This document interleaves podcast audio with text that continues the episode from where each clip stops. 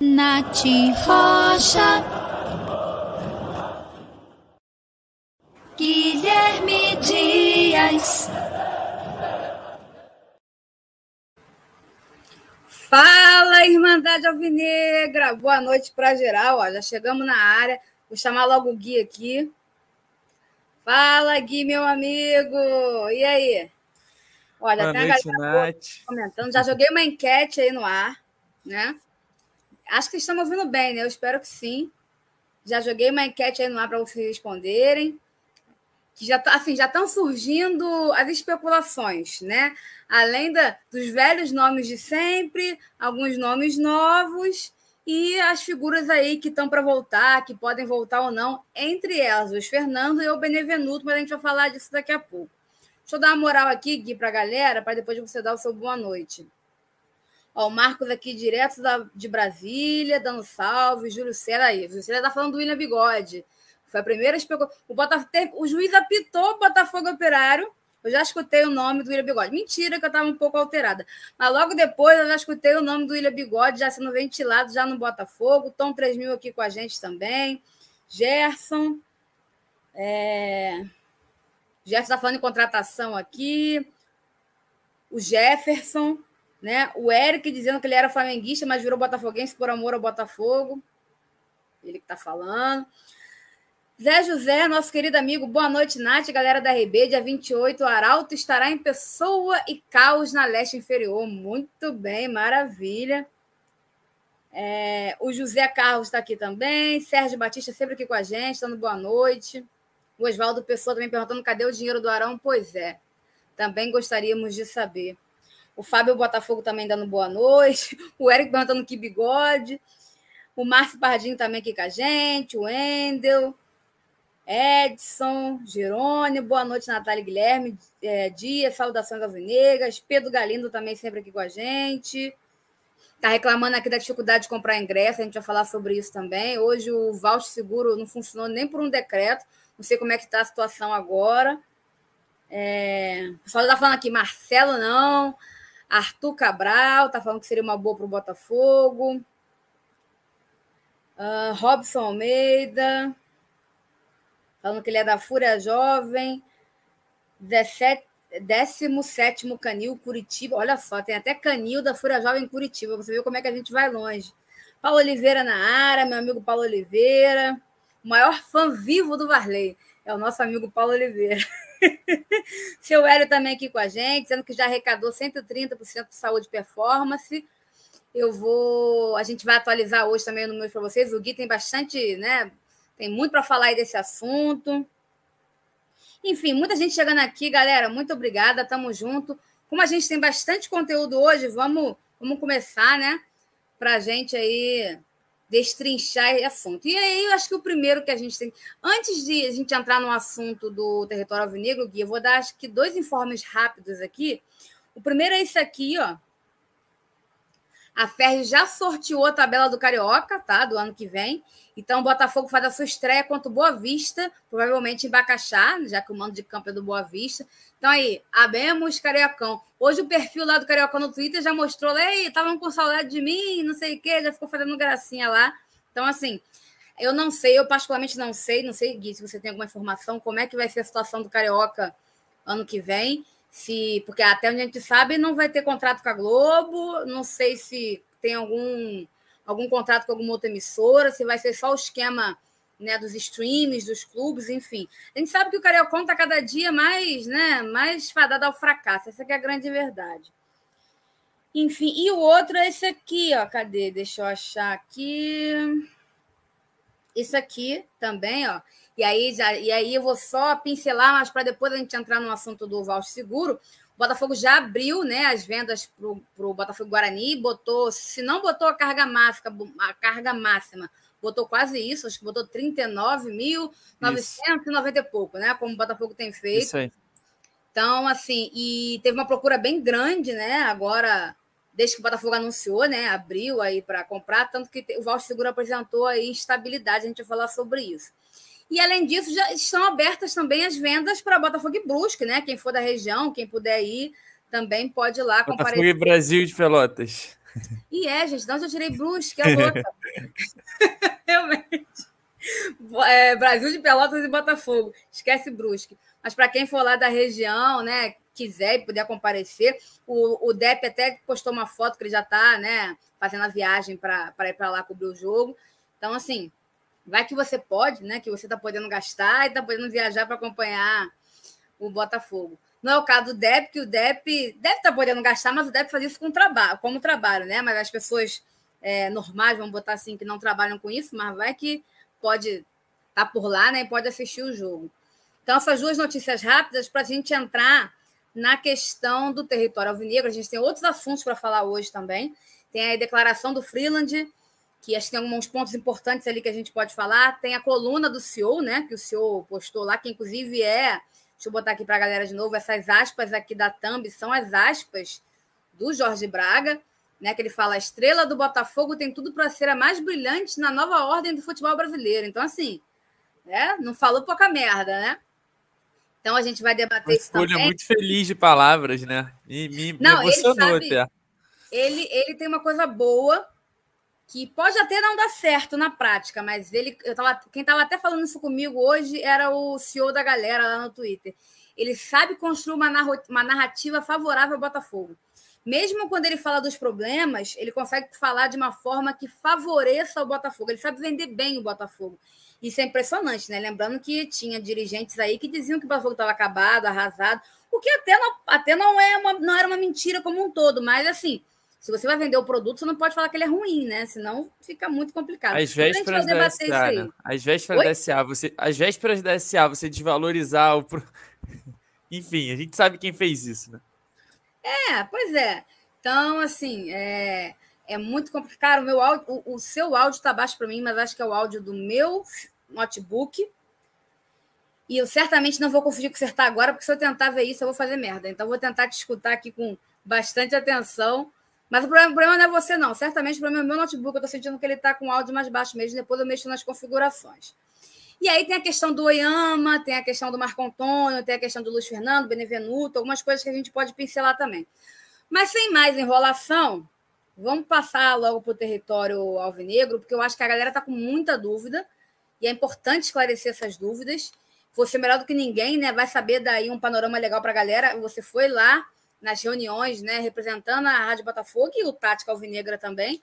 Então, acho legal tirar as dúvidas da galera. Tem muita gente com dúvidas, o que é natural, né? É, e a gente pode falar outras questões nesse sentido.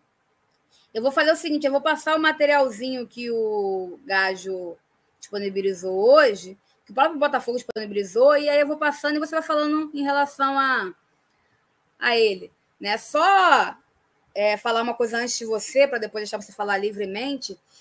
É, acho que a, a, primeira coisa para a gente deixar claro é que tem muita gente que vai questionar, e é natural, a questão do Lonier. Né? Por que, que o Botafogo não usa o Lonier? Bababá, aquela, é uma absurda base ter né, um, um CT melhor que profissional. A gente sabe tudo isso. Nós fizemos, a, acho que estava comigo naquela live que a gente falou sobre os irmãos Moreira Salles. Então, assim, o que, que nós conversamos naquela live? Exatamente isso, né? Não dá. O Lonier não é do Botafogo. O Lonier é dos Moreira Salles. Eles, para cederem ao Botafogo, eles pediram uma série de contrapartidas. Se isso é bom ou ruim, aí é uma questão entre eles e o Botafogo. Tá? Claro que não faz sentido a gente ter um CT para base maravilhoso o profissional ficar largado as traças. Por isso, ao que parece, o Botafogo está aí tentando construir algo que dê né, é, performance melhor, né, que, que traga ao Botafogo condições de, de ter um ambiente ali digno de um time grande da Série A. É, nada impede que no futuro né, o profissional possa ir para o Lanier, ou que o Botafogo possa comprar um outro espaço, fazer um outro CT. Nada impede, mas é aquilo. É, o Botafogo tem que andar com as próprias pernas, como a gente falou. Então o Botafogo pensou: os irmãos Moreira Salles, eles querem destinar o Lonier para tal coisa. Pô, a gente tem que agradecer, que os caras já estão fazendo isso. Beleza, vamos, vamos fazer o projeto, até porque isso pode dar muito dinheiro para o Botafogo. O que, que nós podemos fazer para melhorar a questão do nosso profissional? O que está no nosso alcance? A gente não tem dinheiro hoje para comprar um espaço. Se a gente ficar alugando um espaço como a gente tem feito, é financeiramente ruim. Vamos melhorar o que a gente tem hoje? O que a gente tem hoje é o Newton Santos, que tem um espaço gigantesco que dá para a gente transformar né, num território alvinegro realmente. Então, o que, que o Botafogo faz? Vamos tentar transformar isso ao nosso favor, que é o que está no, no nosso alcance financeiramente. É um legado para o Botafogo que vai ficar, né? E vamos pedir ajuda da torcida, porque, enfim, a gente infelizmente não tem, né? É, é muito dinheiro para isso, por mais que a gente vai falar sobre isso também, por mais que as, a renda do Botafogo aumente ano que vem, a gente tem muitos gastos, não dá para destinar muita coisa para isso, então vamos contar com a torcida. A torcida não diz que a gente pode contar com ela, Vamos contar com a torcida, sendo transparente, etc. Então, gente, é deixar bem claro que está fora do alcance do Botafogo escolher entre o Lonier e qualquer outra coisa. O Lonier não é uma coisa que o Botafogo possa definir. Então, o Botafogo tem que começar a correr pelas próprias pernas, fazer o que for possível dentro das possibilidades dele. E o que é possível é aproveitar o espaço que o Newton Santos tem, que é um excelente espaço, e transformar aquilo num mini CT, vamos botar assim, digno de um clube profissional né, digno de um clube de Série A. Se amanhã o Botafogo conseguir outro espaço, aluga um ônibus, põe os equipamentos todo dentro e leva, e constrói um outro espaço e faz. Daqui a 10 anos, sabe-se lá o que vai acontecer. Né? Então, eu acho que é um passo muito importante que o Botafogo deu sim. E acho que a gente não pode ficar preso nesse negócio do Lanier, porque o Lanier é uma outra coisa que amanhã pode vir a integrar o profissional, mas nesse sentido está fora desse horizonte. Eu me alonguei para variar, né, Gui? Me alongo mesmo. Mas agora eu vou deixar você falar à vontade aí sobre o assunto. Eu só queria falar isso, porque eu sei que vai surgir essa temática aí do Lonier. E, gente, não adianta, né? Vamos, vamos bola para frente, vamos ver o que, que vai dar. E aí, Gui, fica à vontade, a palavra está com você. Eu vou só passando aqui aquelas coisinhas que o Gajo botou, né? É, território alvinegro, ajude a tornar o Newton Santos cada vez mais alvinegro. Lembrando e aí você vai falar que essa é só uma primeira fase, né? Vão ter outras fases do projeto. Então, ó, manda brasa aí, deixa eu tirar meu áudio, explica para a galera aí o que, que aconteceu lá na reunião, o que, que você entendeu, o que, que a gente pode esperar desse projeto. Bom, então, é, é até, vou, vou, até começar pegando essa, essa pergunta, essa pergunta não, esse comentário do, do Edelson, né, é, aí no, no chat, ele falando que o Hilton Santos também não é do Botafogo, mas, em primeiro lugar, o Botafogo está trabalhando, né? A gente sabe que é, é, tá ali nos bastidores com a prefeitura, inclusive, é, para ampliar esse, esse, esse, prazo, né? Mais ainda, que se eu não me engano, hoje é até 2030. Né? A, a ideia é, é, é jogar para 2040, 2045. Então, isso aí não é uma preocupação, né? Até num, num, num negócio de pequeno, médio prazo, né? Então, assim, Basicamente, o que, que o, que, que o Botafogo está querendo fazer, o que, que foi apresentado para gente lá no, no dia, né? Para a Rádio Botafogo, para outros, inclusive que vocês viram lá no, no vídeo, o Almanac, Fabiano Bandeira, foi esse projeto que é que trata-se da, da primeira fase, como vocês viram, né? Eles deixaram bem claro que é uma primeira fase para transformar o estádio Newton Santos num grande centro, né? De, de de futebol mesmo. A gente fala do, do, centro de treinamento, né? A gente fala de todas essas coisas é, separadas, mas a ideia do Botafogo nesse primeiro momento é juntar tudo em um só, né? Fazer como se fosse um, um grande centro esportivo, né? É, e, e, o Botafogo tem como fazer isso, né? A gente estava lá no dia, é, a gente foi apresentado ao espaço, né? Até agora não saiu, que eu saiba, nenhuma maquete, nenhuma, nenhum molde, nem nada mas a gente, a gente foi lá, dentro do estádio, né? É, nesse espaço onde vai ser o, o centro. Né, e o Botafogo colocou também no, naqueles designzinhos que a Nath está botando na tela. É, a própria questão é, da transparência financeira, né? Não sei nem se tem aí, que eles botaram exatamente o que, com que eles vão gastar e como eles vão gastar, né? Então, assim, é uma Gui, coisa. Eu não botei a imagem, né, daquela lista lá, mas assim, Sim. isso é fácil, você encontra facilmente na internet, o Fogão Net disponibilizou, tem uma lista lá do que o Botafogo isso. pretende, né, gastar, então vocês podem tirar essa dúvida com certeza. Isso, exatamente. Então, assim, tem um, um, um, exatamente uma planilha escrito assim: ah, com isso vou gastar 20 mil, com isso vou gastar 30 mil. Então, assim, é, e aí somando isso tudo dá o valor dos 2 milhões. E por que, que é muito importante isso? Porque o Newton Santos é uma área muito grande. O Botafogo já está tentando trabalhar com a própria área externa, né? Com a prefeitura, para tentar é, trazer uma movimentação maior, para conseguir ganhar de fato renda em cima disso. A gente está tendo agora, agora pela primeira vez, né, Nath? É, lucro jogando em casa. O Botafogo era um dos únicos times no país que, que pagava para mandar seus jogos né? e, e, com um estádio lotado, né? com estádio com 25 mil, 30 mil pessoas, o Botafogo perdia dinheiro. Então, acho muito importante a gente é, é, achar uma forma de monetizar esse, esse espaço né, e melhorar o estádio Newton Santos, porque é, hoje, talvez o nosso maior patrimônio né, é, é, em questão de local. É o que a gente pode trabalhar. É onde a gente joga, é onde a torcida é, representa, onde a torcida vai nos jogos. É, de uma certa forma, hoje, já, né? O centro de treinamento, que seria aquele campo anexo, né? Que a gente já tem muitas reclamações justas, né? Tem até questão dos próprios jogadores que, quando foram treinar naquele período da, da Copa América lá no. no na, agora eu me esqueci agora, mas era numa. Não foi no Cefat, não, lá. Foi no Cefat que o profissional. Não, não foi no Cefat, não. Foi num, numa área militar, se eu não me engano. É. Mas eu não lembro agora exatamente o nome do local, não. Mas a galera lembra, com certeza. Exatamente. Então, os, os próprios jogadores reclamavam quando voltaram a treinar no, no, no, no anexo e tudo mais. Então, a ideia do Botafogo é você, é você incrementar mesmo o estádio, fazer dele ali o seu grande ativo, o seu carro-chefe. E o primeiro passo né, para isso foi dado lá atrás também, né, Nath? Foi com a, com a pintura das cadeiras, que é, uma, é um sucesso com nome nas cadeiras total.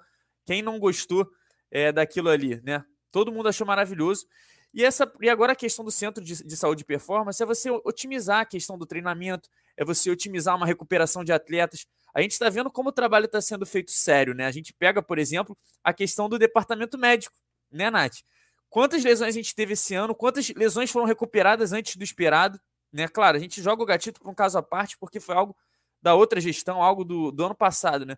Mas nesse ano a gente pode identificar o próprio Fábio, né, que é o coordenador lá que aparece no vídeo, é, mostrando para a gente a questão de como é que são os treinamentos, onde acontecem é, e tudo mais, mostrando como é eficiente e pode melhorar ainda mais. Então a ideia do centro de, do núcleo de saúde e performance é você é trazer, pegar um espaço ali dentro de Hilton Santos que está inutilizado né? É, um, é um espaço assim, ele existe e ele está em branco, literalmente, como se fosse uma tela em branco. E o Botafogo tem já até uma aparelhagem muito boa, muito decente. E o Botafogo quer, é, de uma certa forma, melhorar ainda mais essa infraestrutura desse espaço e fazer essa passagem com os jogadores, né? É uma do, dos principais é, é, focos dessa da diretoria, dessa nova gestão, é deixar tudo muito próximo também. E você fazer é, essa, essa questão do Newton Santos, perto do estádio onde joga, perto da sala do treinador, perto do, do local onde os atletas se relacionam, perto do acompanhamento da academia, é muito importante. E é isso que o Botafogo está tentando fazer: é trazer e juntar, porque é aquilo, quando você está todo mundo ali, tudo mais perto, você consegue ter uma autonomia melhor, um controle melhor dos seus setores, do que você ficar diversificando muito. Então, esse, esse novo projeto é basicamente isso. O Botafogo que é modernizar né, é, é essa questão da, do centro de performance, modernizar até questão de academia. Uma coisa não vai inviabilizar a outra, né, vai continuar existindo, obviamente, mas é trazer esse espaço de aperfeiçoamento, que é o que a gente teria num, num CT, basicamente, né? Mas a gente vai fazer isso dentro do estádio Newton Santos. Inclusive, né, é, é, é, muito válida essa, essa ideia, essa campanha, na minha opinião, porque a gente vai conseguir ter essa união, vai conseguir é, otimizar o Newton Santos o, o nosso estádio é muito grande, é, é um patrimônio gigantesco e é, e é, muito inutilizado ainda. Como eu falei, o espaço existe, ele só não tem aparelho, é uma tela em branco. É como se a gente chegasse numa casa, tivesse um quarto inteiro sem nada, entendeu? É, e aí você conseguir otimizar essa, essa questão. Eu acho primordial, acho essencial para o Botafogo nesse, nessa nova era, né? Como o Leonardo botando aí, vai voltar a ser gigante, é, buscar essa questão de melhorar. E é só a primeira fase, porque a gente tem mais lugares, a gente tem como melhorar ainda mais esse, esse, esse projeto, né? buscar outras formas de, de melhorar as condições de treino, as condições do atleta, né? atrair o jogador a vir para o Botafogo. Né? Falava-se tanto ano passado, até por parte da, da, muito por parte da imprensa, quem vai vir, quem vai querer vir jogar no Botafogo, né, Nath? Essa, essa questão do, pô, quem vai querer ficar sem receber salário, não ter um centro de treinamento né, é, é, como a maioria dos clubes tem hoje. E o Botafogo precisa mudar essa imagem. Né? E como é que a gente muda essa imagem? Trabalhando e investindo em infraestrutura. E é isso que o Botafogo está querendo fazer. Mas também, como a, a Nath é, muito bem já falou, o Botafogo não tem esse dinheiro em caixa agora para fazer esse investimento. Né? A própria questão do salário, que vem, sido, vem sendo divulgada, né, da, do novo orçamento, é uma coisa que vai ficar para o meio do ano que vem. Né? E aí a gente já pode até puxar o assunto do Campeonato Brasileiro, né, Nath? Porque o Brasileirão da Série B, se a gente ganhar, a gente já sai na terceira fase da Copa do Brasil. Não tem aqueles joguinhos do início do ano que a gente costuma né, é, dar uns moles. É, então, o, o, essa fase sendo disputada mais à frente, dá mais tempo de planejar elenco, dá mais tempo de entrosar a equipe, dá mais tempo de, de trabalhar. Então, assim, é uma coisa puxa a outra. Uma coisa puxa a outra. Eu acho muito importante esse, esse passo que o Botafogo está dando. É, e tentar andar junto com a torcida, né? A gente muito bem falou, a torcida fica, gosta de ajudar, a gente está vivendo ali é, não uma, uma boa fase, né? Porque estar na Série B nunca é uma boa fase mas um momento que a gente está é, é, conseguindo almejar, conseguindo ver uma luz no fim do túnel, né? Essa é a verdade. É, buscando sair ali dessa, dessa, desse ambiente ruim. E eu acho uma boa, uma, uma excelente hora para a gente dar um voto de confiança para o Botafogo, para ajudar nesse projeto, para tirar do papel. Né? Tudo vai ser investido na melhoria do clube. Essa é a nova mentalidade. Né? Na reunião, como é, foi noticiado, tava o Jorge Braga, tava o Freeland, estava todo mundo ali ligado, essa, tava o Lenin, tava todo mundo ligado a essa, essa nova gestão do Botafogo presente, né, explicando o projeto. Então, assim, é, eu acho crucial e acho muito importante a torcida vir em peso, já está vindo em peso, a gente está vendo né, é, é, é, essa, essa causa sendo abraçada pela torcida, mas para a gente bater essas metas aí e, e tirar do papel tanto quanto antes. Né? Eu não sei nem, Nath, se alguém já comentou, né? Mas a expectativa, pelo que foi passado lá no dia, é um projeto que é resolvido rápido. A partir do momento que a gente tem a, a renda, é uma coisa de curto prazo, de três, quatro meses no máximo de ser resolvido, né? Isso eu tô até jogando um pouquinho pro alto, falaram até menos. Mas, é, então assim, a partir do momento que o Botafogo tiver a, a questão da receita ali para fazer esse investimento, né, que não vai passar por penhora nem nada, é, porque está muito bem amarrado com a própria Kikante, com a própria é, empresa que, tá, que foi contratada para fazer essa otimização do preço é, de várias coisas. Eles tentaram enxugar o orçamento, enxugar ali a quantia. É, e, e, o Botafogo está bem. É, é, como é que eu posso dizer? Bem embasado. Calçado, né? É, exatamente. Para esse dinheiro não ter um outro, um outro destino. Então, assim, a partir do momento que a gente juntar, que a gente arrecadar é, é, essa, essa verba, que se eu não me engano é de 2 milhões e 200, né, 2 milhões e 100 agora, esse projeto vai sair do papel quanto antes. E eu acho importantíssimo para uma eventual Série A a gente já começar tendo essa, essa, essa, essa, esse objetivo né, dessa primeira fase concretizada. Até por questão de atrair jogador, até questão de melhorar desempenho é, do, dos próprios jogadores do elenco, de atrair. Então, assim, acho fundamental e isso basicamente é o território alvinegro, né, que o Botafogo está tentando implantar, é, implementar o seu, o, o seu estádio com, com da, da, melhor maneira possível, né? Otimizar ali o espaço da melhor maneira. Ô Gui, tem, a, tem um posicionamento aqui do Andrei que eu acho até muito justo, que ele fala o seguinte, achei péssima a ideia do time profissional não ter o CT e usar o Newton Santos, que a gente sabe que não comporta. Andrei, mais ou menos, né? Vamos lá. O Newton Santos é óbvio que ele não comporta o que o Lonier comporta, por exemplo, né? O Lonier é um espaço gigantesco que você vai ter ali, sei lá, acho que são, nem sei, são quantos campos, Gui, que vão ter ali, você lembra? É... Não... Eram quatro ou seis, né? Agora, é, agora são seis dúvida. campos, enfim. É claro que o Nando Santos não comporta isso, tá? Mas a gente tem que lembrar também que no Lonier ficaram todas as categorias de base do Botafogo. No Newton Santos vai ser só os profissionais. É claro que a gente tem que dar uma estrutura muito boa para os profissionais, mas a gente também tem que ser realista. O Botafogo hoje, infelizmente, não tem condições de comprar um espaço e montar um CT. Já que ele tem um espaço disponível, vamos tentar otimizar e profissionalizar esse espaço, porque dá resultado sim. Só a gente lembrar que quando o Botafogo, por exemplo, fez treinamentos em vários outros lugares que ele alugou como CT, o Botafogo rendeu muito bem. E não eram lugares como o Lonier, eram lugares que estão ali mais ou menos como o Newton Santos ficará depois dessas obras. Espaços bons espaços com locais adequados de treinamento, com aparelhagem moderna, e só isso já dá ao time do Botafogo é, muita. Já deu ao time do Botafogo à época e vai dar é, como é, que é, como é que eu posso falar? O time já larga na frente fisicamente, fisiologicamente, enfim. Então, qual é a nossa realidade hoje financeira? Nossa realidade hoje, infelizmente, não nos comporta, não nos possibilita ter um CT, ter um outro espaço, né? Então, vamos, o que a gente já tem, vamos tentar melhorar. E foi o que a gente falou.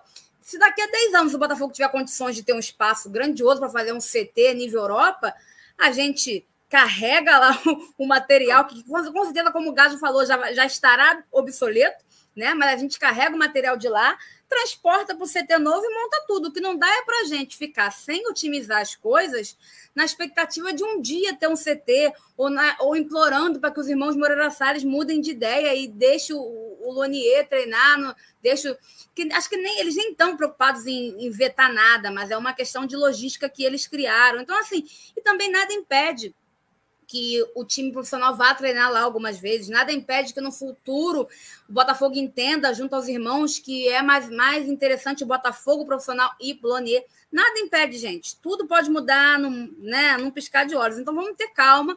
O importante é que o Botafogo está se mexendo, fazendo a parte dele para tentar melhorar é, a sua estrutura. E assim, uma coisa muito interessante é que eu não vou lembrar o nome dele agora, mas o, o o cara que, que faz hoje o que o Altamiro Botino fazia, né? Que é ali o, o líder Fábio. da. da... Não, o, o, Fábio, se eu não me engano, é Fábio Eiras o nome dele. Isso aí, é o rapaz que veio do Flamengo, né? Então, assim, é um cara. Não, que, não, não, não, na verdade, ele veio até do Atlético Paranaense. Isso, né, mas ele, é ele um, trabalhou com o Freeland no Flamengo também. Ele trabalhou é no Freeland. É, ele trabalhou com, com o Freeland no Flamengo, teve um Atlético Paranaense, que são clubes que têm todos os seus problemas, né? E, e não me cabe aqui, nem me interessa falar deles, mas são clubes que, querendo ou não, estão gerindo a coisa de uma forma profissional em termos de. de Infraestrutura, de né? De estrutura, isso, obrigado, de dar suporte aos atletas. Então, esse cara vem com uma expertise que vai nos ajudar muito. Essa é a grande verdade. Então, a gente também tem que parar com essa bobagem. Ai, veio do Flamengo, é, é, é, é Mulambo, vai atrapalhar o clube. Esses caras não estão interessados em boicotar o Botafogo e nada garante que eles sejam flamenguistas, porque eles são profissionais, estão trabalhando hoje no Flamengo, amanhã no Cruzeiro, amanhã no Atlético, isso é uma bobagem. Né? Eu lembro que no começo da temporada a gente tinha algumas lesões, alguns problemas. Muita tá vendo? Os médicos que o Freeland trouxeram lá do Centões, não, Centões quem fala sou eu, né? Mas lá do, dos flamenguistas, tá querendo. E não, os caras fizeram um trabalho excelente esse ano. Nós recuperamos todos os jogadores em tempo recorde. Então, assim, gente, profissional é profissional. E às vezes é muito melhor um cara que não tem um vínculo. É, é, passional com o clube, porque esses vínculos passionais a gente já viu que não dá certo. Nós fomos governados por vários botafoguenses que amam Botafogo, e a gente viu a merda que eles deixaram a gente. Então vamos deixar as pessoas profissionais trabalharem. Quando errarem, serão cobrados, quando acertarem, serão parabenizados. Então, assim, isso é uma bobagem. E, e esse, esse, esse cara, né, Fábio Eiras, né, que o, que o Gui está falando, acho que é isso mesmo o nome dele. Ele tem uma expertise de montar estruturas né, de times com gestões profissionais. Então, assim, acho que dentro do possível, dentro do que cabe, né? É, a gente vai conseguir montar ali um bom ambiente para o Botafogo, que vai atrair jogador, que vai atrair, atrair patrocínio. Né? Daqui a pouco a pandemia vai arrefecer mais, a gente vai começar a voltar a ver a imprensa cobrir treino, e aí é aquele momento que o patrocinador pede, compra espaço no campo, espaço não sei aonde para mostrar a sua marca. Então, tudo isso né, é, ajuda muito o clube a evoluir. Não adianta né? É claro que só estrutura não garante título, mas se você não tem nem a estrutura, a chance de você ter um título é muito pequena. Então, o Botafogo é um passo de cada vez, mas os passos precisam ser dados. Né? É... O, então, eu acho assim, acho.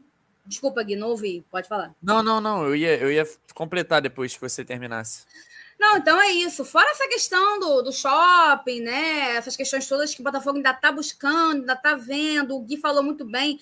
Finalmente começamos a dar lucro no estádio Newton Santos, né? É impressionante como como a gente teve aí, sei lá, Botafogo está quanto tempo com o Newton Santos? Nem sei, né?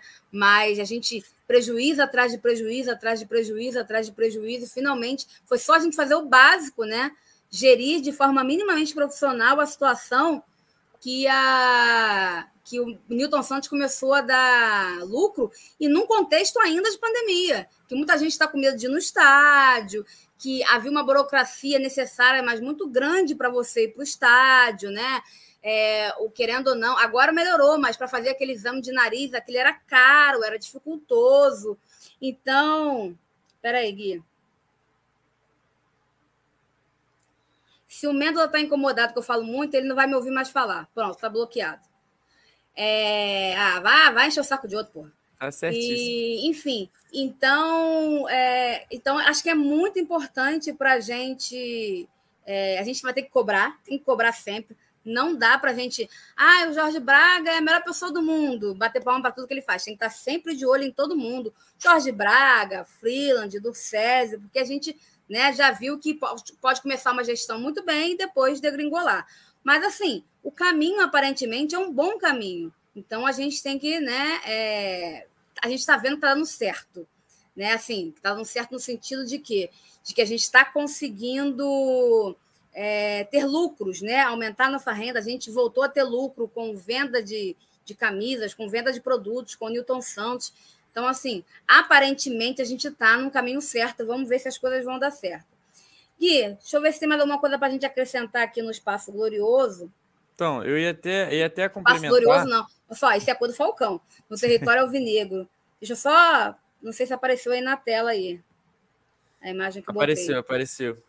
Eu ia até, eu ia até completar, o, o Nath, porque é, essa questão que a galera levantou do CT e tudo mais, é, é, de fazer junto com a base. Isso foi até apresentado para a gente no dia, né? É, e a gente tem, por exemplo, o próprio Freeland, que é um profissional que trabalhou com esse modelo de juntar base profissional, é, mas ele mesmo no dia falou que, que não é algo que tem suas qualidades, mas também tem seus defeitos. Então, assim, não existe um modelo certo de você, de você ter da base junto do profissional ou da base distante do profissional. Então, assim, cada cada é, é, é, forma de trabalhar é diferente. Às vezes tem defeitos, tem coisas negativas você ter todo mundo junto, ter todo mundo é, é no mesmo espaço. E também tem coisas positivas de, de ter. É, e sobre essa questão do CT, o que, o que mais pega né, hoje no, nessa questão do centro de treinamento seriam os campos. Né? E é um desejo do Botafogo também, é um desejo dos profissionais que estão lá. É, é, colocar mais campos, mudar o campo anexo, né, principalmente na, na, estrutura embaixo que ele tem, né, fazer uma reforma ali mesmo no, no, nos campos que tem ali, fazer mais campos, inclusive. Mas isso aí né, é, uma, é algo talvez para uma fase 2, para uma fase 3. Né, mas é um desejo já da diretoria do Botafogo de trabalhar com isso e de, e de melhorar essa questão. Então, assim como você falou, a gente não pode ficar nessa de, de esperando, vendo o, o tempo passar e ficar, ah, vamos ter um CT. Ah, vamos fazer um CT em 2030, 2035. Eu acho que eh, o Botafogo já está atrás demais. Então, assim, uhum. quanto antes a gente, a gente dá o primeiro passo, que foi essa questão do centro de, de saúde, melhor. E infraestrutura nunca é demais, gente. Infraestrutura nunca é demais. Você ter ali as melhores condições no seu estádio, você ter as melhores condições depois, eventualmente, no centro de treinamento, você ter é, é, a infraestrutura é, adequada nunca é demais, sabe? É sempre algo positivo. Então acho que o Botafogo tem muitas frentes trabalhando nisso, né? Como a gente está falando, é só a primeira fase, mas é importante que essa primeira fase seja concretizada. E aí, para isso, é, o Botafogo vai precisar de, da gente para bater essa meta, né? Com é, é, as doações, com a participação também do torcedor que doar 50 reais no mural, né? Inclusive, o próprio mural foi mostrado para a gente onde vai ficar, né? Vai ficar é, não sei se, nem se poderia falar, mas enfim, não sem muitos detalhes. Eu acho que pode falar sim, pode falar sim, já foi falado. É, ficaria lá na questão da arquibancada, então os próprios jogadores, torcedores vão ver, assim como são uhum. as cadeiras, né? Então, assim, fica bem exposto, até numa, numa transmissão de TV. É, vai dar para o torcedor ir lá tirar sua foto com o seu nome. Assim como foi com as cadeiras, né? Que teve aquele, aquele mega arrecadamento. Então, assim, galera, vale muito a pena. Acho um excelente momento é, para a gente apoiar, para a gente investir no Botafogo, porque vai ter um retorno muito positivo. Não, e tem um, um outro porém é, que eu escutei, eu não sei se foi o, o Fábio que foi no Almanac, mas alguém que está ligado ao projeto foi fez uma live no Almanac. E ele deu alguns detalhes. Ele falou, por exemplo, que vão ser construídas, se não uma, pelo menos duas piscinas, porque tem um entendimento de que a piscina ajuda muito na recuperação dos atletas em várias lesões, em várias situações. E ele falou claramente, Gui, e aí eu me sinto muita vontade de falar, que essa é a primeira fase. Numa segunda fase, vem aí o que a galera cobra muito e que tem que cobrar mesmo, mas aí provavelmente vai ser mais dispendioso, que é o quê? Reformar o Campo Anexo, onde o Botafogo treina, e expandir o Campo Anexo, quem sabe criar até mais um Campo Anexo. Ele falou isso no, no a gente sabe que isso já tinha sido vinculado para vocês, mas vocês não podiam falar tudo, né? Vocês que eu digo, nós as mídias. Mas como ele falou, né, no, na live do Almanac, eu me sinto muita vontade para falar. Então, o Botafogo tem esse plano sim, porque não adianta realmente você ter uma estrutura boa, fisiológica, médica de recuperação e um campo anexo em que o jogador pisa e torce a perna, né? O Pedro Castro, por exemplo, teve uma lesão agora no joelho. Tudo bem que não foi no treinamento, foi no jogo contra o Operário, mas assim, né? É, isso acontece em jogo, também acontece em treino. Então o Botafogo vai cuidar e, dessa parte também, e, tá? E, e, e Nath, é, é, algo que eu posso garantir que a, que a diretoria, que quando eu digo diretoria, né? Freeland, Fleming, próprio Jorge Braga, a galera que toma ali as decisões do futebol também, técnico, é, passaram para gente no dia como os jogadores né, sentiram é, é, quando treinaram no período da Copa América no, na, na, no militar, né? Que agora me fugiu o nome, e quando voltaram depois para o campo anexo, né? Então é uma preocupação Sim. que eles têm com urgência de resolver, né? Até porque desencadeia é, um monte de. Você ter ali é, essa, esse bom campo, é, desencadeia coisas positivas, né? Menos lesão, é, melhor rendimento, melhor desempenho. Então, assim, o problema ali dos campos é basicamente o chão, né? É, é, é o que tem embaixo do, do campo que precisa ser reformado, precisa ser melhorado.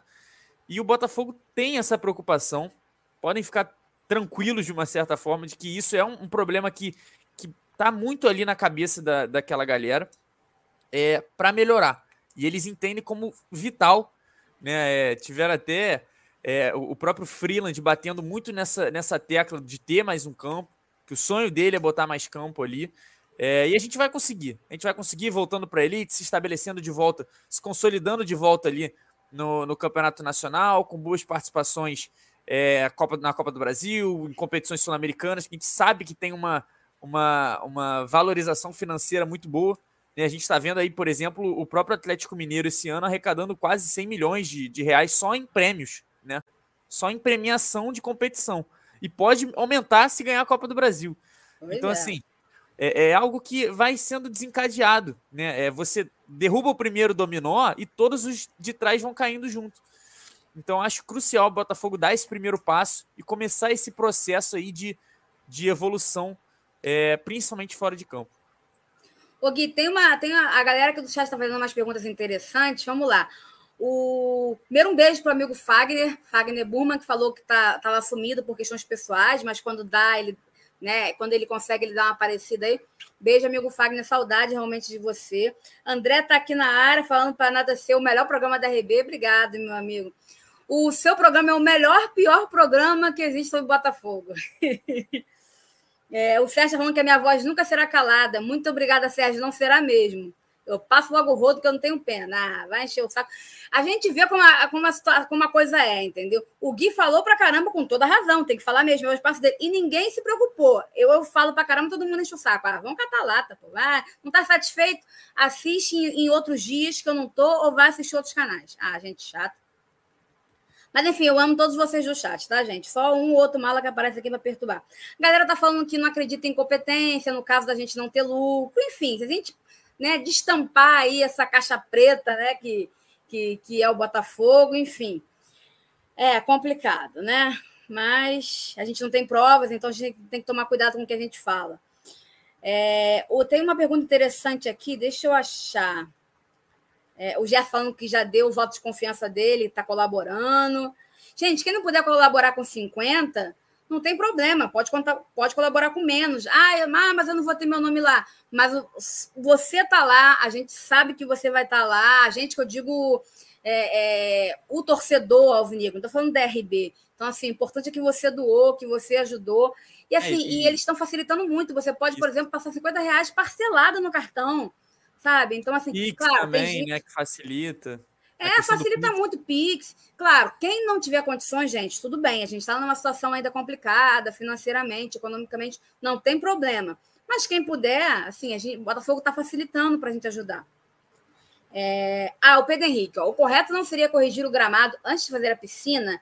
Eu vou dar minha opinião e depois o Gui pode falar se ele teve alguma informação em relação a isso. Eu imagino, Pedro, tá? E aí é só achismo, porque eu não entendo disso, que o campo, assim, o campo que já existe hoje, o Botafogo já tenta fazer algumas melhorias, tá? Isso já é um fato. Agora, ah, não seria de repente melhor começar construindo um outro campo, reformando esse do que uma piscina?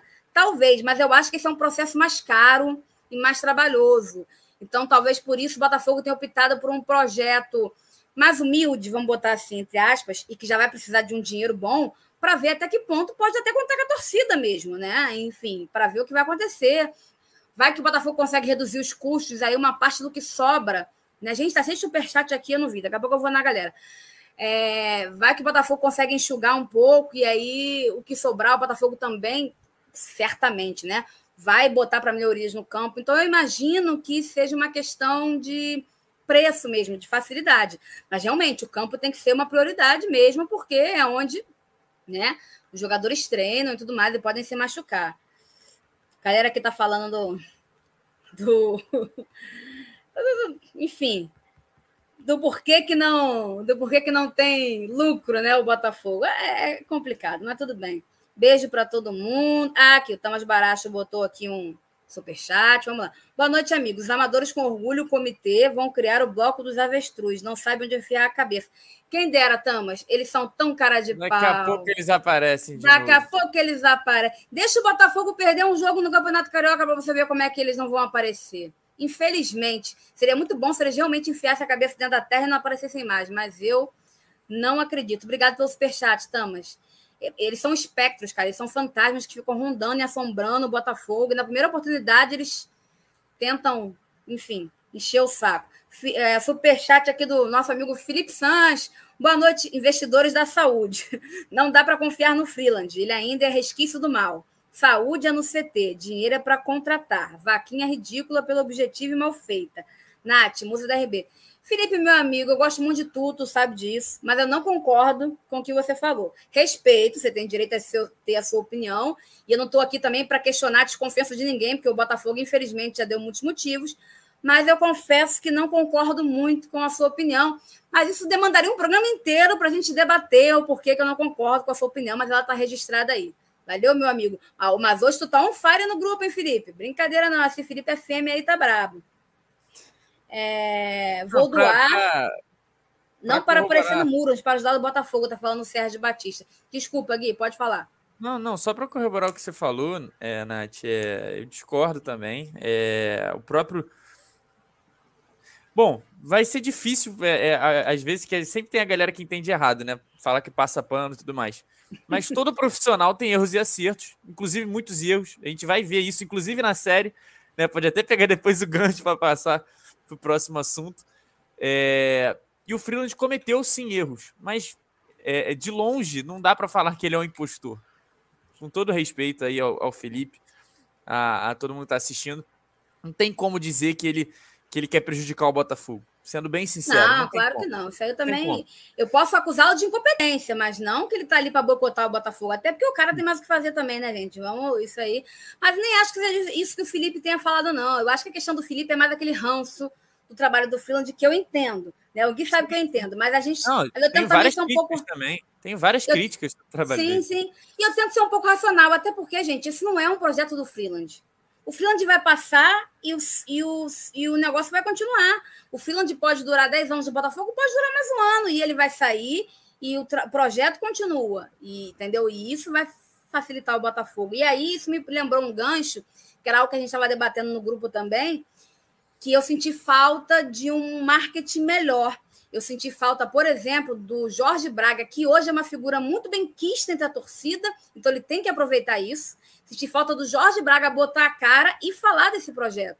Isso teria um peso muito maior. Se Jorge Braga vai, dedica 10 minutinhos da vida dele para Botafogo TV e fala: torcedor vinegro, vocês estão vendo aí como é que a gente está se empenhando para tentar reduzir e ter lucro, bababá, aquela coisa toda. Confie no projeto, vamos. Até porque você já disse, a gente sabe, né, assim, não é surpresa para ninguém.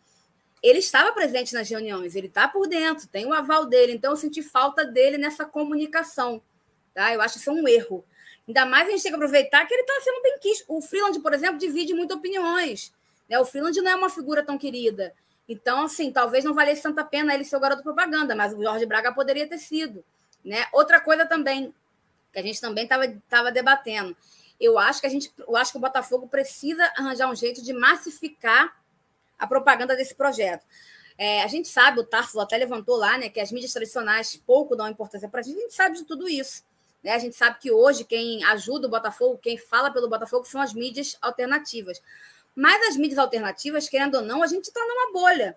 Né? Querendo ou não, é, não é não é o grosso da torcida alvinegra que conhece RB, que conhece o Brown, que conhece o Fabiano. Infelizmente não é, a gente é uma bolha de internet. Então eu acho que o Botafogo tinha que procurar veículos e, e, e rostos que conseguissem falar com a massa, né? Como o Falcão estava falando, entender qual é o público. E aí, assim, eu acho muito legal você tá lá representando a RB, o Fabiano tá lá, o Wellington, o Depp. Eu acho que tem que estar tá mesmo, eles precisam da gente, mas eu acho que a gente precisa também. Não adianta você soltar um vídeo. Quer dizer, adianta, é bom, mas soltou um vídeo lá que tá você falando, que tá o Amanac, que tá o Fabiano, beleza. Agora solta um vídeo. Convido o Zeca Pagodinho para falar. Convido o Adnet, convido o Felipe Neto, convida a Fernandinha, convida aquela outra, aquela outra que é botafoguense pra caramba, como é que é o nome dela? Que tinha o programa Ela Esquenta, Regina Casé. Convida, convida algum artista do Nordeste que é botafoguense, tem vários. Então a gente precisa de rostos que falem com o povão, sabe? A Fernandinha, além de ser muito conhecida fora da bolha da internet, pela questão que ela teve lá, né, da reposição lá no gol lá do Michael Swell, ela tem um programa em TV aberta do SBT, usa ela, usa o canal do SBT, o próprio, o próprio é, Certezas, que hoje né, atua lá no SBT. Então, assim, o Botafogo tem que buscar também massificar isso. Nem que pague uma propaganda para ser noticiada no, no, no, nas rádios. Hoje em dia, assim, você tem muita gente que vai trabalhar de carro, está lá ligada na rádio, lá ouvindo. Outra coisa também, é, a gente sabe que né, a mídia dá pouca importância para a gente, mas o Finlandinho não foi no Sport TV? Naquele momento ele não podia falar do projeto, beleza. Mas quando ele for de novo, fala do projeto. Nem que seja um minuto. Ó, é, antes dar tchau, eu quero falar aqui que a gente tem um projeto, projeto tal, torcida Botafoguense, compra o barulho. Quem é, tem um Premiere aqui, toda vez que tem jogo do Botafogo qualquer outro clube, o que, que a gente vê? Torcedor botafoguense, seja sócio, torcedor, blá, blá, blá. Botafogo entra em contato com o Premier e pede para eles fazerem essa propagandazinha do território alvinegro. Então tem que massificar isso para chegar no grosso da população. Eu conheço uma porção de botafoguense que não sabe quem é a Rádio Botafogo, não sabe quem é o Brown, não sabe quem é, mal sabe quem é Fogão Net. Que é assim. Então, assim, eu acho que a gente também tem que popularizar essa campanha. Não adianta só a gente ficar preso nessa bolha. Não, perfeito, perfeito, Nath. Até porque a gente sabe que o Botafogo não é, tem melhorado muito recentemente, né? Mas era um clube que a, a, a, os seguidores, o, o, engajamento em rede social não condiz com a grandeza, né? A gente até tem no, no, no Twitter 1 milhão e 300 mil seguidores, né? A gente está é, nesses últimos resultados conseguindo ter um engajamento muito bom. Botafogo foi é, pela segunda vez seguida, né? É, top 10 do Brasil em questão de meses. Né, é, de engajamento, de resposta, de, de curtida, juntando Twitter, Instagram, Facebook. Botafogo ficou em sexto no Brasil, né, atrás da gente sabe dos outros clubes que tem uma maior torcida, mas na frente de clubes que a gente tem é, é, é, também uma, uma, uma torcida menor. A gente pega, por exemplo, talvez o próprio Cruzeiro e o Botafogo estava na frente. A gente pega o São Paulo, o Botafogo na frente. Então, assim, são clubes que têm até um, um maior, é, uma maior massa, mas o Botafogo estava conseguindo é, é, engajar melhor. Né? No, no YouTube a gente tem um engajamento que é, que é ruim, né? de 340 uhum. mil, se eu não me engano, é, inscritos. Né? Poderia ser muito maior. A gente não tem esse, esse, esse, esse apelo forte, né? como o Berg falou. No Instagram a gente também não tem nem um milhão. Né? Então, Sim. assim, é uma bolha, é uma bolha. A, a torcida mesmo do Botafogo não está ainda né, nas redes sociais. Ou talvez nem nunca chegue a estar. Então, assim, esse, esse apelo tem que vir de outras maneiras, tem que vir como você falou, numa TV, numa rádio, para alcançar esse público que não vai ter essa, essa, essa ligação de rede social com o Botafogo. Né? Uma ligação de ir no estádio, de, de consumir, porém de maneira tradicional. Né? A gente sabe é, é, de fato que, que não tem esse apelo. Então, de fato, trazer para o âmbito só das redes sociais pode ser um tiro no pé. Né? Então, eu concordo exatamente com, com o que você falou. Ah, eu acho que assim, a gente tem que usar sim o engajamento, tem que usar as mídias alternativas que têm um engajamento legal, principalmente com os mais jovens, tudo isso. Mas assim, não é só os velhos, não. Tem pessoas de meia idade que consomem muito pouco a internet. Sabem entrar na internet, mas não tem hábito de ver um vídeo no YouTube, não tem Twitter, não tem. O Botafogo poderia massificar uma campanha no Facebook. A gente sabe que o Facebook hoje é uma rede social problemática, mas você tem muita gente de meia idade no Facebook tios, tias, vós. Então, assim, o Botafogo tem que buscar, na minha opinião, estratégia para massificar um pouco mais isso. Senão vai ter muita dificuldade de bater a meta. E aquilo que você falou, quanto mais rápido a gente bater a meta, mais rápido fica pronto e mais benefícios a gente tem. Né? Então, assim, e outra coisa também, o Botafogo tem que ser esperto. Toda vez que a gente tiver num bom momento, principalmente dentro de campo, que é o que conta, fala sobre isso. Botafogo, sei lá, deu de 4 a 0 de novo no Vasco, no Campeonato Carioca. Fala sobre o território alvinegro. Tá vendo? Só é possível porque a gente tem profissional.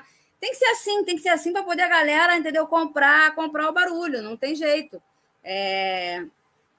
E, e, quem puder, é, é gente que foi engajando também nas redes sociais, a gente tem que fazer a nossa parte. Então, eu acho muito importante. Para a galera do Twitter, ver o seu rosto, ver o rosto do Brown, ver o rosto do, do Almanac, a galera vai reconhecer, vai, vai se sentir representada, mas o meu pai mal sabe quem é RB, só sabe que é RB porque eu sou filha dele. O, marido da minha prima também não sabe. Então, assim, esse cara vai, assim, vai, vai, vai achar legal quando vê o Zeca Pagodinho, quando vê a Regina Casé. Entende o que eu quero dizer? Então, assim, o Botafogo acho que ele tem que buscar essas estratégias, né? Vou mandar uma carta para o Jorge Braga. Jorge Braga, vamos conversar. Mas tudo bem. Eu acho que a gente passou rodo nesse assunto, né, Gui? Se a galera tiver mais alguma dúvida, se tiver mais alguma coisa para falar, diga lá. Perfeito, exatamente. Dá, dá para a gente até mandar um abraço aí para a torcida do, do Vozão, né? Que o Bruno Ellison tá pedindo. Show de bola! Fala, Vozão! Ontem ganhou bem o clássico, né? Então tá, tá só alegria. O time do Ceará passou neném, né? Como fala aí o, o Vavá. É, ele tá falando que ele tá feliz demais. Chupa. Porra, aí tu vai me quebrar. Chupa, nananã, lesa. Eu não vou falar o palavrão, porque vai que a galera do Fortaleza fica magoada comigo. Mas tudo bem. É, obrigado pelo elogio, Juarez. Ah, Nossa, a torcida envelheceu, essa dificuldade de usar redes sociais. Fábio, é, eu concordo com você, nossa torcida envelheceu, mas isso não é um problema só da nossa torcida, não, tá? Se você for pegar, por exemplo, não vou nem usar o Centônio, vou botar o Vasco, né? A galera mais jovem do Vasco tá nas redes sociais, mas tem uma galera mais antiga no Vasco. Eu tenho um tio que é vascaíno doente, vira e mexe a gente solta aí farpas, e ele nunca sequer foi a um estádio, porque ele não tem cultura de estádio. Ele só vê o Vasco pela televisão e é doente pelo Vasco, mas ele não tem cultura de estádio. Então, assim, os perfis são muito diferentes. A gente tem que saber entender como é que funciona também, né? Enfim, o perfil do torcedor. O Botafogo tem muita gente morando fora do país, sabe? Então, assim, né? Mas, claro, tudo é um começo, né? Tudo é um começo e a gente, a gente que eu digo as redes sociais, né? a mídia alternativa, tem que estar aqui para ajudar, né? Trocar ideia. O Gui foi lá na reunião, provavelmente terão outras reuniões, aí tudo é uma conversa, né? É, o Gui tá. O Gui, se eu não me engano, o Gui até me. me... Ô, Tiago, não te odeio nada. Quem disse isso, amigo? Não te odeio, não. Desculpa. Você está enganado. O Gui falou que. É, o Gui falou para gente, mas outras pessoas também já falaram que a ideia, por exemplo, de botar lá o tijolinho foi do Zé Fogareiro, né? É, copiando mais ou menos o modelo das cadeiras. Então, tá vendo? A, a galera vai dando também é, ideias para o Botafogo e é muito legal que o Botafogo seja aberto né, a receber essas ideias. Exatamente. Ô, Tiago, diga aí porque eu te odeio. Provavelmente você mandou alguma mensagem que eu não te dei confiança, mas certamente porque eu não vi. E aí você está magoado. Diga aí que eu vou te dar esta moral. é... Vamos lá, vamos passar agora para. Manda um alô, deixa eu olhar antes para ver se não tem nenhuma pegadinha, né?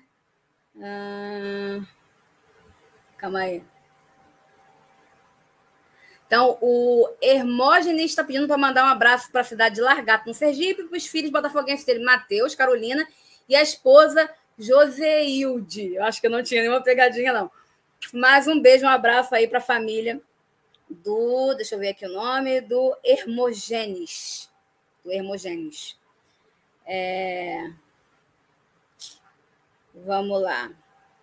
Ah, gente, só para tirar uma outra dúvida, o, é, a galera tá, tá, tendo um pouco de confusão, né? Quando você for lá doar, e lembrando que o link também tá aqui na descrição, tem duas opções lá, tá? Tem uma opção que é sem, como é que é? Sem recompensa e a opção que é com recompensa. Então, quem quiser o nomezinho lá, fica ligado nisso. Tudo bem que o Botafogo já falou que todo mundo que doou mais de 50 reais, mesmo que no local enganado, vai ter o nome lá, mas fica ligado lá que você tem que olhar lá no com recompensa. E assim, eu quero botar o meu nome, do meu pai e da minha mãe. Não adianta doar 100 reais, tá? Você tem que doar 50, depois mais 50 e mais coisa. São três compras diferentes para você comprar os tijolinhos, tá? É, pode não ser a forma mais, é, como é que se fala, intuitiva, mas é assim que funciona. Otimizada, né, de fazer. Pois é.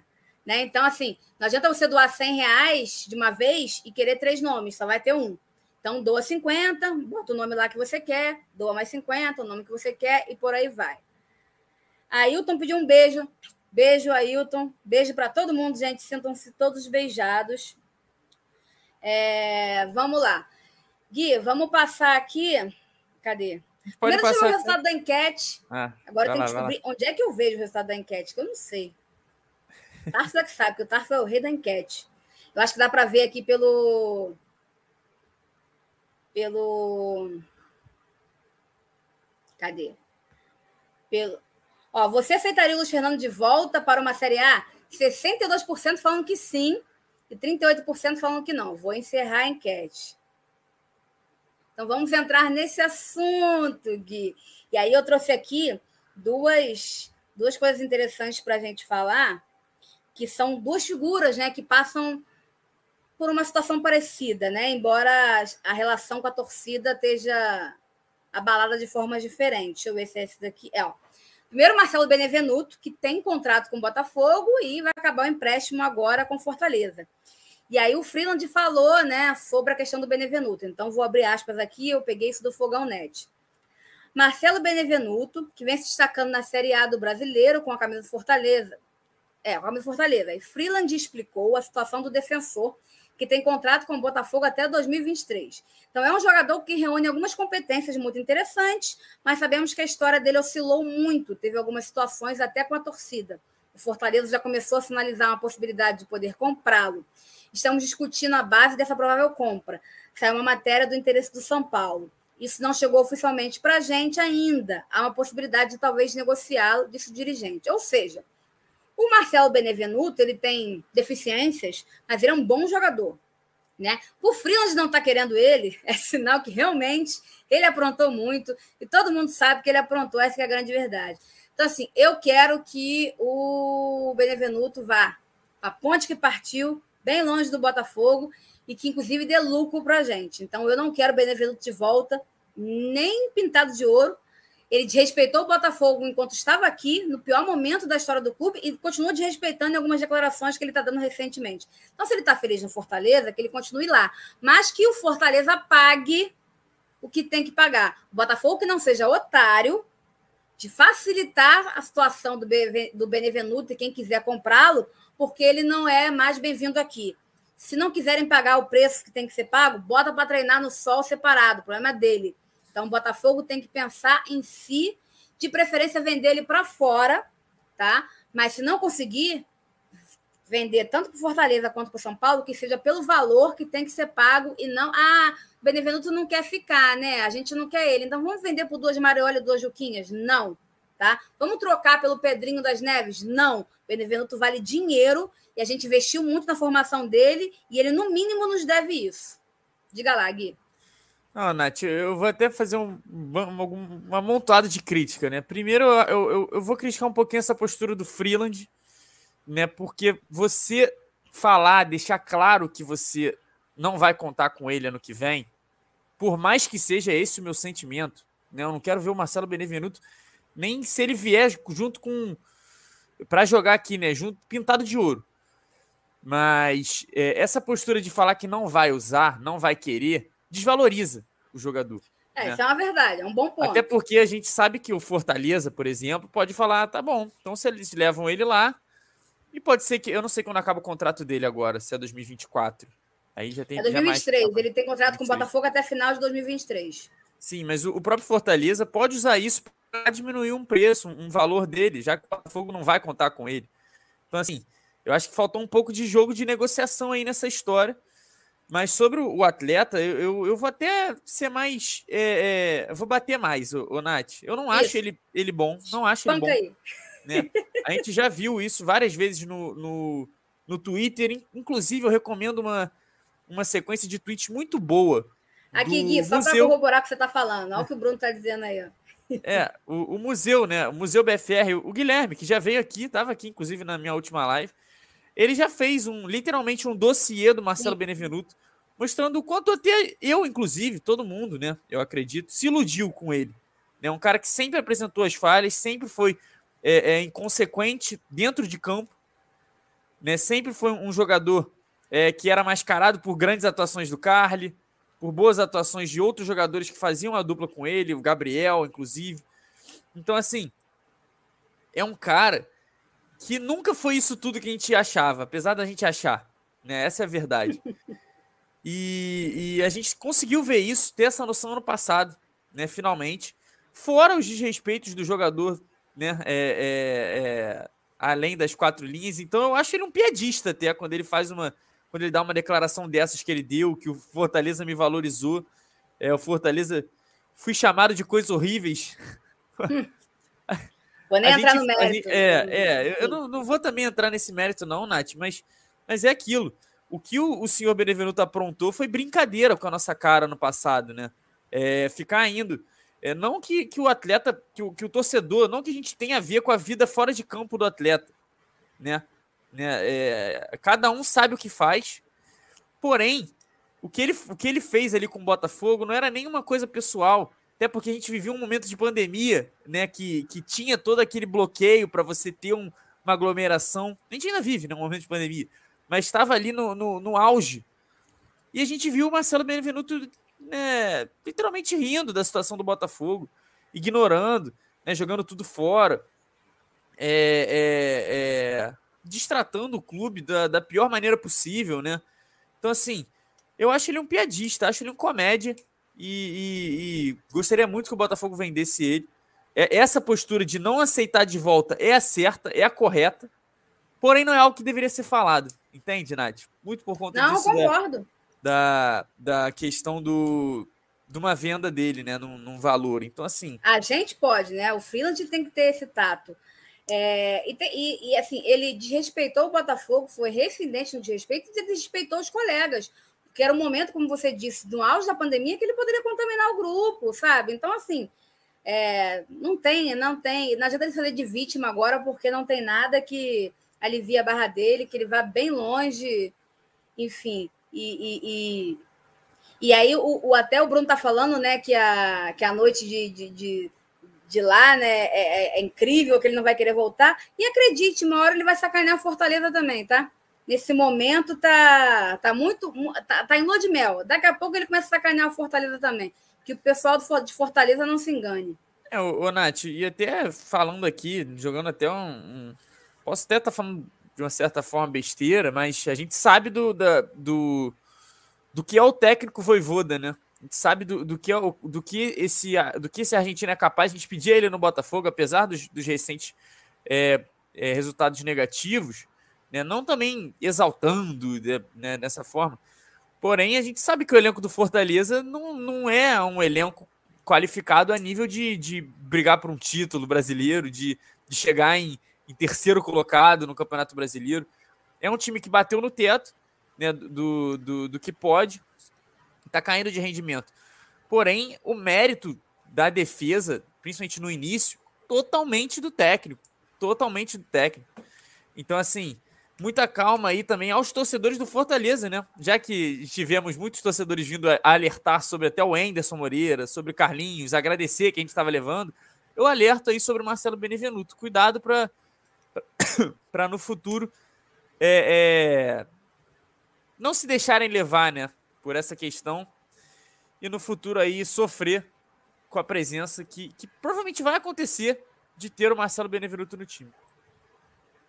E aí, a gente tem agora o Luiz Fernando, né? O Luiz Fernando também tem contrato com o Botafogo, acho que também até final de 2023, estava emprestado ao Grêmio, né? E aí o, o abre aspas também para que o Freeland falou ao lance, mas eu peguei também no Fogão Net.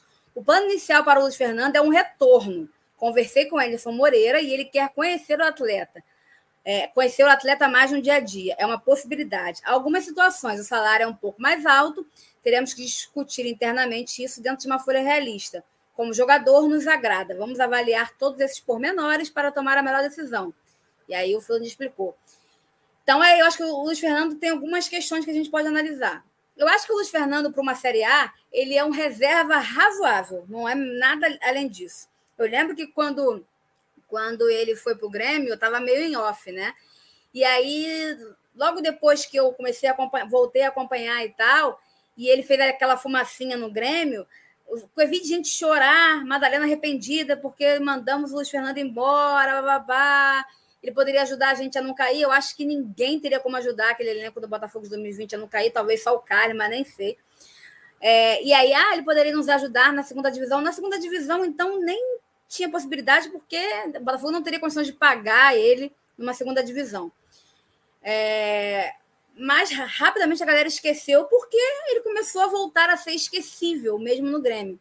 O Luiz Fernando é um jogador, na minha concepção, fraco. Tá? Eu acho que numa Série B ele poderia até sobrar, mas numa Série A ele é um reserva mediano. Para compor o elenco do Botafogo, eu até não, não vejo como aos olhos, embora eu acho que pouco vai agregar. Eu acho que, por exemplo, Diego, é, o Diego Gonçalves e o, e o Marco Antônio são muito mais baratos e fazem a mesma coisa que ele faz, ou até melhor tá? Então, assim, sinceramente, mim, o Luiz Fernando. Mas ele é um atleta do Botafogo. Se o Anderson quiser contar com ele, beleza, ele pode ali incrementar né, o elenco do Botafogo para a Série A. Mas aí eu acho que aí o Freeland tem que realmente pensar nessa questão financeira. Eu acho que não tem a menor condição da gente pagar um absurdo de salário. Eu acho que a gente não deveria pagar nem 100 mil tá, para o Luiz Fernando para ficar numa Série A. Infeliz... É, é, me desculpe, mas o Luiz Fernando não vale 100 mil. Tá? Então, é, eu, se eu fosse Botafogo, o Anderson vai avaliar, eu acho justíssimo.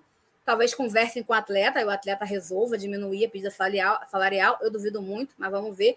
Mas eu acho que o melhor destino para ele seria o Botafogo vender, porque o Grêmio não quer mais, tá?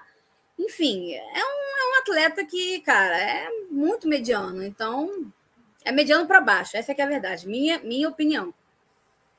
O, o Nath, eu acho que a partir do momento que a gente pega até a situação do Grêmio, né, hoje, tudo bem que, para mim, de longe é um dos piores elencos da, da Série A, mas na, no que o Mancini ali tenta é, é, girar o time, sabe? Trocar cada vez mais os jogadores que começam para ver se dá um choque neles ali. O Luiz Fernando sequer tem essa relevância, né? É complicado. Ele é apático, acredito... né? Ele é um jogador também muito apático, né? Muito, eu... sei lá. Eu até acredito que numa questão de elenco, em um jogo ou outro, como você falou, para entrar ali, dar uma velocidade, é, numa Série A, pode até ser útil, né? Mas ele deixa de ser, ele deixa de ser rentável, né? Ele deixa de ser necessário quando o salário dele é perto dos 300 mil, né? né? Então, assim, é, é, não vale a pena, de longe não vale a pena. Então, é, é um cara que tá ligado ao Botafogo, o ideal, né? Também, na minha opinião, seria vender, arranjar um retorno com dinheiro investido do Botafogo. Mas Ou emprestar voltar... de novo para um clube que aceite pagar o salário dele integralmente. É, né? é, pode, pode ser uma saída também, pode ser uma saída. Mas assim, sendo bem sincero com você, apesar de não esperar muito, talvez, é claro, né, tem a questão do salário que eu falei, é, não, é, não é válido. Mas ter ele ali, talvez, para compor elenco, talvez nem seja uma má ideia, não, sabe? Sendo bem sincero. Não, que a galera está falando aqui, é o que o Sérgio está falando. Ele serve para compor o elenco, isso eu concordo. Acho que ele compõe o elenco. A questão é que ele não pode receber como um protagonista. Aí não dá, né? Enfim, então o Botafogo vai ter que ter bastante tato para lidar com essa situação. Não adianta a gente repatriar Luiz Fernando e pagar Luiz Fernando 300 mil, gente. Não tem cabimento. Né? Aí, enfim, é porrada no lombo do Freeland, não tem jeito. Entre pagar 300 mil para o Luiz Fernando compor o elenco e perder ele, vender e tudo mais, eu prefiro. A gente consegue achar no mercado jogadores bem mais baratos que fazem o que o Luiz Fernando faz até melhor. Diego Gonçalves, por exemplo, e Marco Antônio. E o, e o Nath, e, e para até complementar só mais uma vez isso que você falou, né, é, do Luiz Fernando. Vixe, me perdi agora. O que, que você tinha falado? Acontece, calma. O que, que você tava falando mesmo? Que eu olhei aqui o chat, aí me perdi. Eu tava, fal... eu tava falando que o, é, entre ter, pagar 300 mil e ter o Luciano para compor elenco, é melhor negociar ele, abrir mão dele, vender, porque ele não vale esse valor todo. Lembrou? Ainda não. Não, mas tudo bem, a gente continua aí. Falei que a galera. Falei que a galera tá dizendo que ele compõe bem o elenco, que ele serve para compor elenco. a gente vai retomando é, o negócio é, da pessoa lendo. Mas daqui Continua pouco, isso, do... eu vou, vou, tentar lembrar aqui. Era alguma coisa do Luiz Fernando, mas daqui a pouco você lembra. É, é, Diego Gonçalves, Marco Antônio, de repente? Lembrei, lembrei, lembrei. Não, ah, que, você até falou da questão do, do salário, né? Mas, mais uma vez, né? Vou, hoje eu vou sair aqui como passapano do Freeland. É um, foi um salário que, que foi resolvido lá atrás, né? Não foi nem cultura não, não, não, Sim. Isso é verdade. Foi uma, uma renovação aí, do comitê. Foi uma renovação do comitê para ele ir para o Grêmio, né? Ganhando esse absurdo que, que, que ele ganha. Então, assim, não dá nem para botar nessa conta. Né? Era, era isso que eu, que, eu, que eu queria falar. Não, de fato, isso, é, esse valor hoje não é culpa do Freeland. Eu só acho que não vale a pena a gente repatriar ele para um, um, pagar isso. Isso aí ele vai ter que dar o jeito dele. Ele é pago para isso. Ele vai ter que dar um jeito de resolver isso aí. É nesse sentido que eu falo, mas realmente a culpa não é dele. Isso aí não é herança dele, não. É, e aí, entrando já na questão do Freeland, o Freeland deu uma entrevista lá no, no Sport TV, até uma entrevista interessante, que ele fala umas questões de bastidores, como ele encontrou o Botafogo quando ele chegou. Nada muito surpreendente, tá? O que ele falou a gente mais ou menos já sabia, né? Mas ele fala ali da importância do Canu, da importância do Diego Loureiro, mas por serem muito jovens, eles, por mais que eles vibrassem muito, eles não conseguiam ter tanta o respeito e a atenção da garotada. Então, Carly teve esse peso maior. Então, ele, ele conta ali algumas coisas interessantes, fala ali um pouco das dificuldades. Dificuldades que são óbvias e corretas, mas que também não. É como a gente está sempre falando aqui, né? Também não, não tira as culpas dele no cartório. Mas o que eu quero falar é o seguinte: você falou muito bem quando o Freeland dá essa, essa declaração. Para mim, esse é um dos defeitos do Freeland. Né? Ele tem, ele tem, o que eu percebo é que ele tem. É... Vamos lá, vou tentar estruturar o pensamento. Para mim, o Freeland tem dois pontos muito positivos nesse ano dele até agora. Ele me parece, pelo que eu observo, pelo que eu vejo, que ele é muito bom de controlar o grupo. Ele tem o um grupo do Botafogo na mão, e isso é, sim, uma característica importante para um diretor de futebol. Tá? Primeiro ponto. Segundo ponto, ele acertou quando ele formou, até agora, a equipe técnica no sentido de médicos, preparadores físicos e tudo mais. Isso ele acertou também, tá? A gente viu aí que a galera que ele trouxe do Flamengo, do Atlético, que ele tinha conhecimento, está dando bons resultados dentro de campo. Ô, Nath, rapidinho, só para completar, eu, eu, eu uhum. concordo com você. Eu acredito que os grandes é, é, feitos dele são fora do campo. Né? E aí, Sim. quando começa a entrar já na questão do próprio dentro de campo ali, eu acho que até sai um pouco da expertise dele, e aí ele vai muito bem, de uma certa. Quer dizer, é complicado falar que ele vai muito bem, né? Porque lá atrás, quem deu, acho, acho que quem buscou o, o, futuro foi o Jorge Braga, né? Então não vou nem falar que ele vai muito bem. Mas é, quando a, a, questão do futebol sai da alçada dele, a questão do futebol que eu digo dentro de campo, o Botafogo engrena.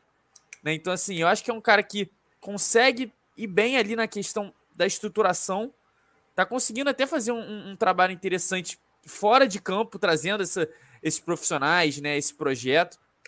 Porém, quando o negócio entra dentro da, das quatro linhas, entra dentro do campo, aí ele já deixa, deixa a desejar. E aí é que ele tem que ter esse, esse essa autocrítica de delegar isso para alguém que consiga, né? Para uma Futuri, para uma para um outro diretor, né? Talvez um diretor de, de recrutamento, um head scout, como ele mesmo falou, né, uhum. há, pouco tempo atrás, para ver elenco, para questão de técnico. Então eu acho que assim, as minhas principais críticas a ele vão dentro do futebol, né? Mas fora isso, o trabalho principalmente com o núcleo, é que a gente já falou do território alvinegro, não é ruim. Departamento médico, é aquela reformulação ali interna do Botafogo, que passa por ele pelo Jorge Braga, É, não é ruim o trabalho dele nesse âmbito. Quando a gente vai para o futebol, aí sim eu concordo com você, deixa bastante a desejar. Não, e é isso, né? Eu acho que ele tem esses dois grandes méritos, são méritos sim, a gente tem que reconhecer, mas quando a gente vai analisar o trabalho dele de contratar jogador, de formar elenco, ele é péssimo, né? Então, para mim, para mim, eu acho que o saldo dele, para mim, é mais negativo do que positivo, tá? Para mim. Eu, assim, eu acho que não tem clima nenhum, e, enfim, né? É, é, aí não é nenhuma questão pessoal, porque se fosse entrar no mérito pessoal seria um outro debate, mas ele não será demitido, tá? Essa é, é a grande realidade, a gente tem que jogar com a realidade. Ele continuará no que vem. Aí eu acho que é a prova de fogo dele. Eu acho que aí ele tem que mostrar serviço. Se ele não tem condições e conhecimento de formar um bom elenco, contrate quem tenha, né? Monta ali um departamento que ele mesmo já falou que quer fazer, e você trouxe muito bem, de scout, deixa as pessoas responsáveis, faz o que o do César está fazendo deixa as pessoas responsáveis trazerem, ele só assina, né? Monta lá uma galera que, que ele sabe, que ele confia, que entende, de, de tra, traz os dados dos jogadores, traz as possibilidades, é possível, é viável, ele viu que é, que vale a pena, tem assim os dados ali científicos e tal, que aquele jogador vai dar certo, que aquele jogador vale a pena. Se vai dar certo ou não, é uma outra história, tá? Mas tem que ter coerência na contratação. E aí ele só assina. Então, acho que nesse sentido, ele até vai caminhar bem, porque eu acho que esse controle do elenco, essa gestão de pessoas, ele tem. Tá? É, ele mesmo fala na, naquela entrevista lá do GE que ele se espelha muito no. Como é que é o nome dele? Ai, que eu odeio, né? Aí eu fiquei mais, mais bolada ainda. O que era do Botafogo? Antônio Foi o Palmeiras. Ah, não. O. Putz, esqueci o nome. Também esqueci o nome dele que é, que é, que é, realmente, que é também um cara que é muito que, que é, um, é um grande gestor de elenco também. É um grande gestor de, de jogadores. Mas só isso não é o suficiente para você conseguir êxito. Né? É, então o Freeland não vai poder ser só um gestor de elenco. Anderson né? Barros, ele, Anderson Barros. Anderson Barros, isso. Obrigada, Gui, obrigada ao Léo Nunes que botou aqui também. Ele diz que ele se espelha no Anderson Barros, que o Anderson Barros tem essa gestão boa de elenco. Mas só isso não é suficiente, tanto não é que a gente viu que o Anderson Barros não conseguiu porcaria nenhuma aqui. Então, ele estará, obrigado, Tarsilo também botou, ele estará no que vem, acho que ano que vem é a prova de fogo dele, ele vai ter que saber montar um elenco digno para que o Botafogo faça uma campanha digna na Série A. E aí a gente vai ver até onde o, o bicho pega. E ele vai ser cobrado e vai ser parabenizado quando acertar também. Então, eu acho que ele tem que ver para ontem essa questão de scout e tudo mais, formar essa equipe, porque ele não tem competência Delegar essas tarefas, delegar, tem que delegar. Exatamente. Ele é o cara que vai ser o culpado final, se der certo, se der errado. Sim. Porém, ele tem que ter essa, essa, essa autocrítica, como eu falei, esse, essa noção de que ele não é capaz de fazer isso dar certo sozinho, né? Nem, talvez nem que não seja sozinho, né? Nem com ajuda. Que o ideal mesmo é, é ele buscar esse, esse esse amparo técnico, esse é, é, amparo de um head scout, como a gente já falou, como ele mesmo já profissionais, falou. Né? Profissionais, né? Profissionais da área. Exatamente, porque para mim, de longe, é a alçada dele, né? A galera falando no chat aí, é, Felipe Ferreira, Marcinho, Rafael Carioca, enfim, algumas coisas muito questionáveis. Né? O próprio Ricardinho, né? É bem questionável. Uhum. Né? Será que precisava? Enfim, é, é, então, assim, é, acredito que vai ser a prova de fogo dele, vai ser onde ele deve conseguir, ele deve tentar ao máximo sair do futebol, que eu digo do dentro de campo, e focar nos projetos internos, no, numa, numa questão financeira do Botafogo, de, de negociação. Não acho nem que ele não tem que estar na negociação, mas não é ele que tem que chegar lá e falar, a gente vai atrás desse cara. Não é ele. Exatamente. Ele não tem é que ele. receber de pessoas capacitadas Ó, nós temos essa lista de jogadores aqui que nós analisamos por esse, esse, esse motivo. Aí o Freeland vai falar, então, deles quais nós temos posições, quais nós temos condições de entrar em negociação. X, Y e Z. Aí o Freeland vai entrar em negociação e vai ver, mas ele não pode avaliar os jogadores, porque ele não tem essa competência. Né? O pessoal está lembrando muito bem aqui do Chamus, que a gente sabe, gente. Eu, vocês sabem disso, eu já falei algumas vezes, eu reprovo muito o trabalho do Até Freeland. Demora. Até tá? demora para demitir o Chamusca também. Sim, demora totalmente, erra pra caramba. Enfim, é só que a gente tem que ser realista. Ele não vai ser mandado embora agora. Né? Então a gente tem que cobrar para que ano que vem ele possa fazer um bom trabalho, já que ele está à frente do Botafogo. Se ele não fizer, ele vai ser é, é, cobrado por isso, e acho que é a prova de fogo dele, porque é uma Série A. Então ele vai ter que, né? Quem não tem competência não se estabelece, como diz minha avó. Então, se ele não tem competência para tal, ele que delega os poderes, como o do César está fazendo, né? Então, assim, eu acho que se ele conseguir montar uma equipe boa de scout, de montagem de elenco, ele pode ficar ali só no, no, na gestão da profissionalização do departamento de futebol. Isso, de repente, ele consiga ir bem, né? Então, vamos ver né? Vamos. O Finland ganhou mais uma chance. E aí não é uma questão é, pessoal da Nath Rocha, não. Minha opinião sobre ele é outra coisa. Ele ganhou mais uma chance. Querendo ou não, ele obteve, ele obteve né, é, o que Conseguiu era atingir proposto. o objetivo, né? É, atingiu o objetivo, subimos. Então, assim, né? Agora que ele que ele mostre o serviço, né? Que ele vai precisar, que ele vai ser cobrado. Ele não é uma figura longe de ser unânime, diferente do Jorge Braga, por exemplo. E a gente sabe, né, que melhor, as melhores contratações do Botafogo, as que mais deram certo, foram a Futuro que fez, né? Enfim, né? Então o Finland ainda nos deve muito, tá? E será cobrado por isso. Mas nem tudo, né? Nem tudo é, é horrível, né? Então que ele saiba potencializar a parte boa dele e delegar a quem é de direito a parte ruim. Contrata o Gui Matheus para fazer lá o, o scout lá e, o, e a lista lá de. de... O Matheus está faltando várias, várias trades lá de jogadores interessantes que o Botafogo poderia trazer. Não sei se você está fazendo também, Gui, não lembro agora. Mas Não, assim, é, é, é, essa aí nem é. pra- Sendo aqui, é, diferente dos nossos botafoguenses ilustres que gostam sempre de se meter, eu até me abstenho desse- dessa, dessa convocação. Não acho que eu tenha essa, essa competência, não. É, para participar de montagem de elenco, não é o meu foco, inclusive. Prefiro mais é, Aí, tá adversário, ver o- como o Botafogo atua. Então, assim, é, me abstenho dessa, dessa questão aí. Acho você é um que é- esse- espião. é, eu acho que eu acho que esse é o exercício que muitos ali de gestão deveriam fazer, né? Menos é, achar o próprio Depp fala isso direto, né? Achar menos que que pelo seu por ser botafoguense que você vai salvar o Botafogo. Você pode atrapalhar, isso sim. Exa- Você você normalmente atrapalha, normalmente, né? 90% Ah, eu atrapalharia com certeza. Com porque, certeza. Não, eu também acho que eu atrapalharia. Eu sou geniosa, né? A paixão é falar mais alto, é mandar meia dúzia para aquele lugar, e aí já viu. Aí você acabou com todo um ambiente profissional de trabalho, então não Por dá. isso que a gente quer o profissionalismo e, e tá batalhando por isso. E a gente já, já, claro, a gente já pode falar que tá colhendo um mínimo fruto do que está sendo plantado, né? Que esse acesso, para mim, é, é um, é já um, um, um resultado de algo que, que a gente começou a plantar com o Jorge Braga, com o próprio Lenin, com essa, essa nova gestão aí do Botafogo. E aí, né? A gente passou pelo, pelo Finland, tem a questão aí que saiu a matéria sobre. A, agora vão começar a surgir matérias nesse sentido, né?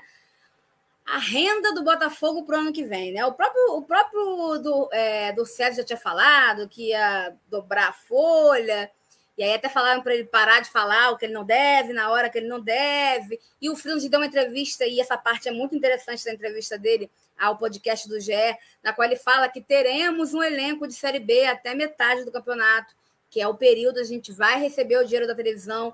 Não vale a pena a gente realmente antecipar isso. A gente já viu que isso não dá certo, dá problema. Então, assim, com o que a gente tem aí, é claro que a gente vai perder jogador.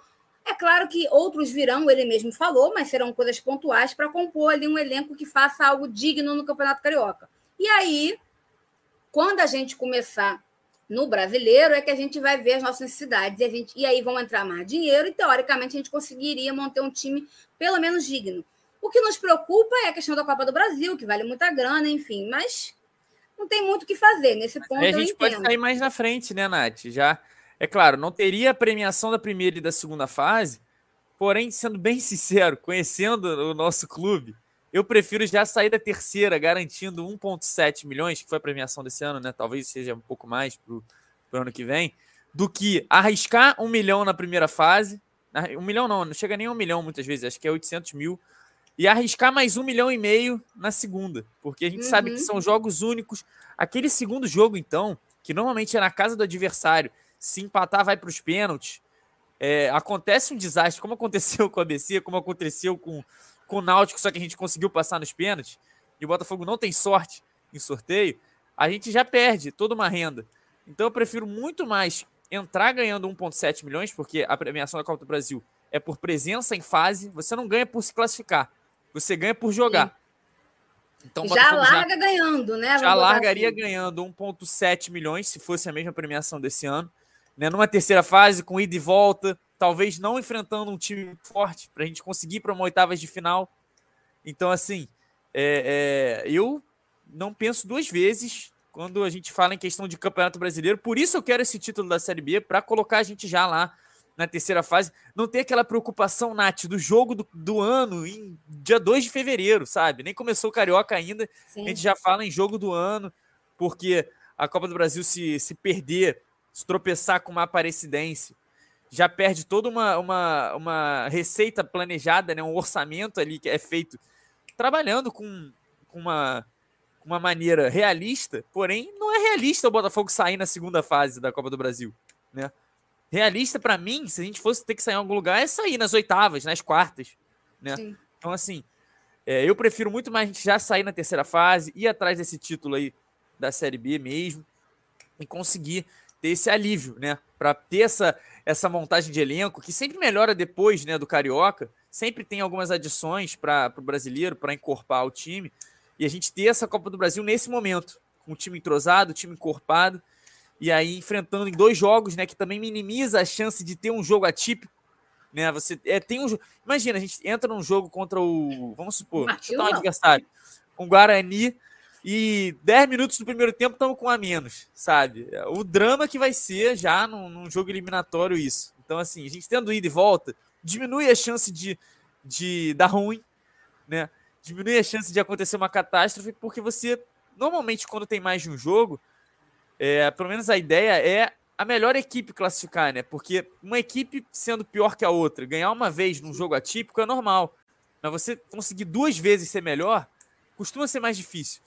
Então eu prefiro muito mais a gente dar esse salto já na, na terceira fase e com isso precisaríamos de ganhar a Série B. E tem uma outra questão também que ano que vem é ano de Copa do Mundo, e a Copa do Mundo, por ser no Catar, vai ser no final do ano. Então o Campeonato Brasileiro começa mais cedo. Eu não sei se a Globo vai liberar a cota de televisão também mais cedo.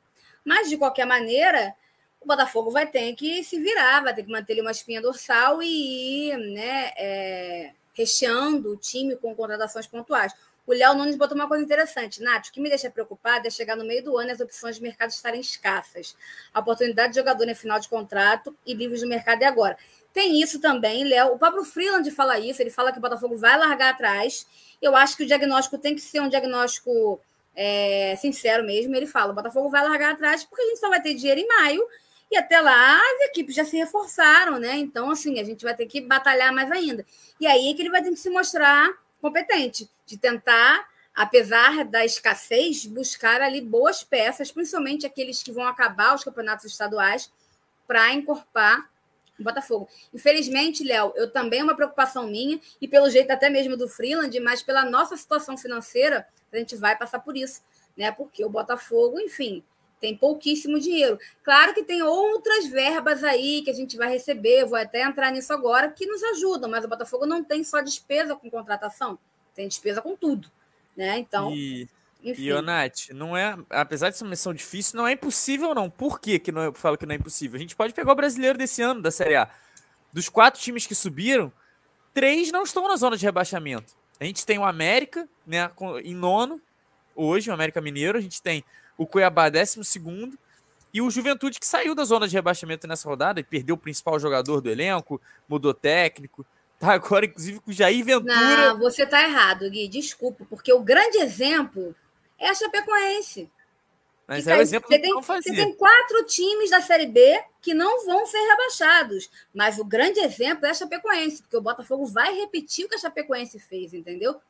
É, realmente, é, esses caras é sabem muito, mas é, é muito fácil ganhar é dinheiro em determinadas situações, cara, sinceramente. Desculpa a minha indignação, Gui, continua. Não, Nath, é claro, a gente sabe que tem esse tratamento. Mas então, assim, não é uma missão que é difícil, sim, mas longe de ser impossível. A gente, a gente só pegar a renda do Juventude, um orçamento do Juventude, um orçamento do Cuiabá, um orçamento do América Mineiro, né? Vai ser menor que o do Botafogo. Então, assim, dá para fazer muito com pouco. A gente tem o Fortaleza, né? Que é uma equipe que está lá em cima, e, e, eu tenho certeza, eu, eu, eu, cravo aqui que se não fosse o técnico, não estaria, né? Sim, sim, com certeza. Então, assim, às vezes um, um acerto num técnico, o acerto num, num, num elenco, numa montagem de elenco interessante, cara, te garante um ano tranquilo. Um ano até pensando em coisas grandes, como a Libertadores. Né? O próprio América hoje estaria indo para a Libertadores. Né? Isso se o Bragantino. Cada dia, cada dia abre mais vaga na Libertadores, daqui a pouco os, os, os 20 que participarem do brasileiro vão entrar na Libertadores. Virou pois também é. uma bagunça. Não, então, Nath, se a gente tivesse hoje em 15, né, na posição do juventude, a gente estaria na Sul-Americana também. Então, assim, é, é, é, acho que o Botafogo tem como, com certeza tem como não, não fazer o que a Chapecoense fez, se espelhar nas, não, com nos, certeza. nas boas montagens, né, e, e, investir no técnico, investir, que vai ser o Anderson, né, no caso, mas investir nessa questão de, de montagem, de, de infraestrutura, acho que o Botafogo tem tudo para conseguir vaga em competição internacional, nem que seja numa sul-americana, pegar uma 12 segunda colocação, 13 terceira colocação, né, chutando baixo. Aqui eu acho que dá sim para a gente voltar a disputar é, jogos fora do Brasil em 2023. Então, acredito aí nesse trabalho aí do, do Botafogo para a próxima temporada. Gui, vamos ser realistas, né? O nível do Campeonato Brasileiro Série A é fraco. É fraco. Se você tiver um time organizado, um clube estruturado, que dê paz para os seus funcionários trabalharem, um técnico que saiba comandar seu, seu time, que consiga botar ali padrão tático, consegue passar suave. Não, não vai ser campeão, né? A gente tem hoje times que têm um poderio financeiro muito maior, então tem um elenco né, muito mais farto, mas dá para você passar suave sim, cara. É só ter organização, gestão. É isso que a gente né, espera que o Botafogo tenha ano que vem. É... Cadê? Tem falando, falando sobre a questão do dinheiro, vamos lá é, o Botafogo está contando né, com o dinheiro das três principais competições que ele vai ter ano que vem, que é a Série A. Vai ganhar o dinheiro, ele ganha o dinheiro da Série A mais, o mais a cota de TV, tá? São coisas distintas. É, e aí o, o, o, Braga foi até muito objetivo e, como é que eu vou dizer? Não é, humilde não é a palavra, mas. É, e fugiu a palavra agora. Mas ele, ele estipulou para o Botafogo uma 14 posição, né? Claro que, é, claro que se der, a gente vai chegar muito mais longe, mas ele tentou ser realista, né? Dentro do que o Botafogo poderia fazer. Eu acho isso ótimo, porque se ele mira na. Se ele se ele está falando de 14, a gente pode muito bem lutar por outras. Não adianta ele mirar na primeira posição se a gente tem, tem condições. Nivela por baixo, acalma as expectativas e a gente vai tentando né, buscar alçar voos mais altos. Eu acho que nesse sentido é bom. Nesse caso, não vejo como diminuir o clube ou ser não ser ambicioso. Eu acho que é, tem uma diferença aí, né, de interpretação no que ele quer, no que ele quer falar. É, financeiras, premiações dos torneios nacionais forem as mesmas, o clube coloca, colocaria no bolso 21 milhões. O estadual tem números mais imprevisíveis, mas não passa perto de se aproximar das outras competições. Então, o carioca é aquele troquinho, né? E aí, em outras áreas da gestão, espera-se que outras receitas também subam, a começar pelos direitos de transmissão, né? É, na, que na temporada passada Botafogo foram 89, 89 milhões garantidos, né? E o valor caiu, obviamente, drasticamente com o rebaixamento. Então, o Botafogo vai botar muito mais dinheiro no bolso é, só em estar na Série A. E além disso, também foram projetadas, né? Patrocínios. A gente já conseguiu aí um patrocínio master que não foram divulgados os valores, mas a gente supõe, né? Algo em torno de 5, 6 milhões, pelo que já foi declarado dentro do Botafogo. Uh, o clube quer subir a arrecadação com o estádio Newton Santos. O Botafogo tem projetos para o estádio Newton Santos ficar até mais rentável. Tá? O programa do sócio torcedor, e aí o campo influencia muito. Uh, e aí a questão dos streams, fan tokens, tudo isso né, é renda que vai vir para o Botafogo. Então, tudo isso para sustentar uma folha salarial para o futebol que deve passar dos 5 milhões. Então, o Botafogo vai mais que dobrar a folha. Né? Hoje o clube gasta cerca de 2 milhões por mês com o departamento de futebol. O Botafogo espera uma receita total de 182,9 milhões.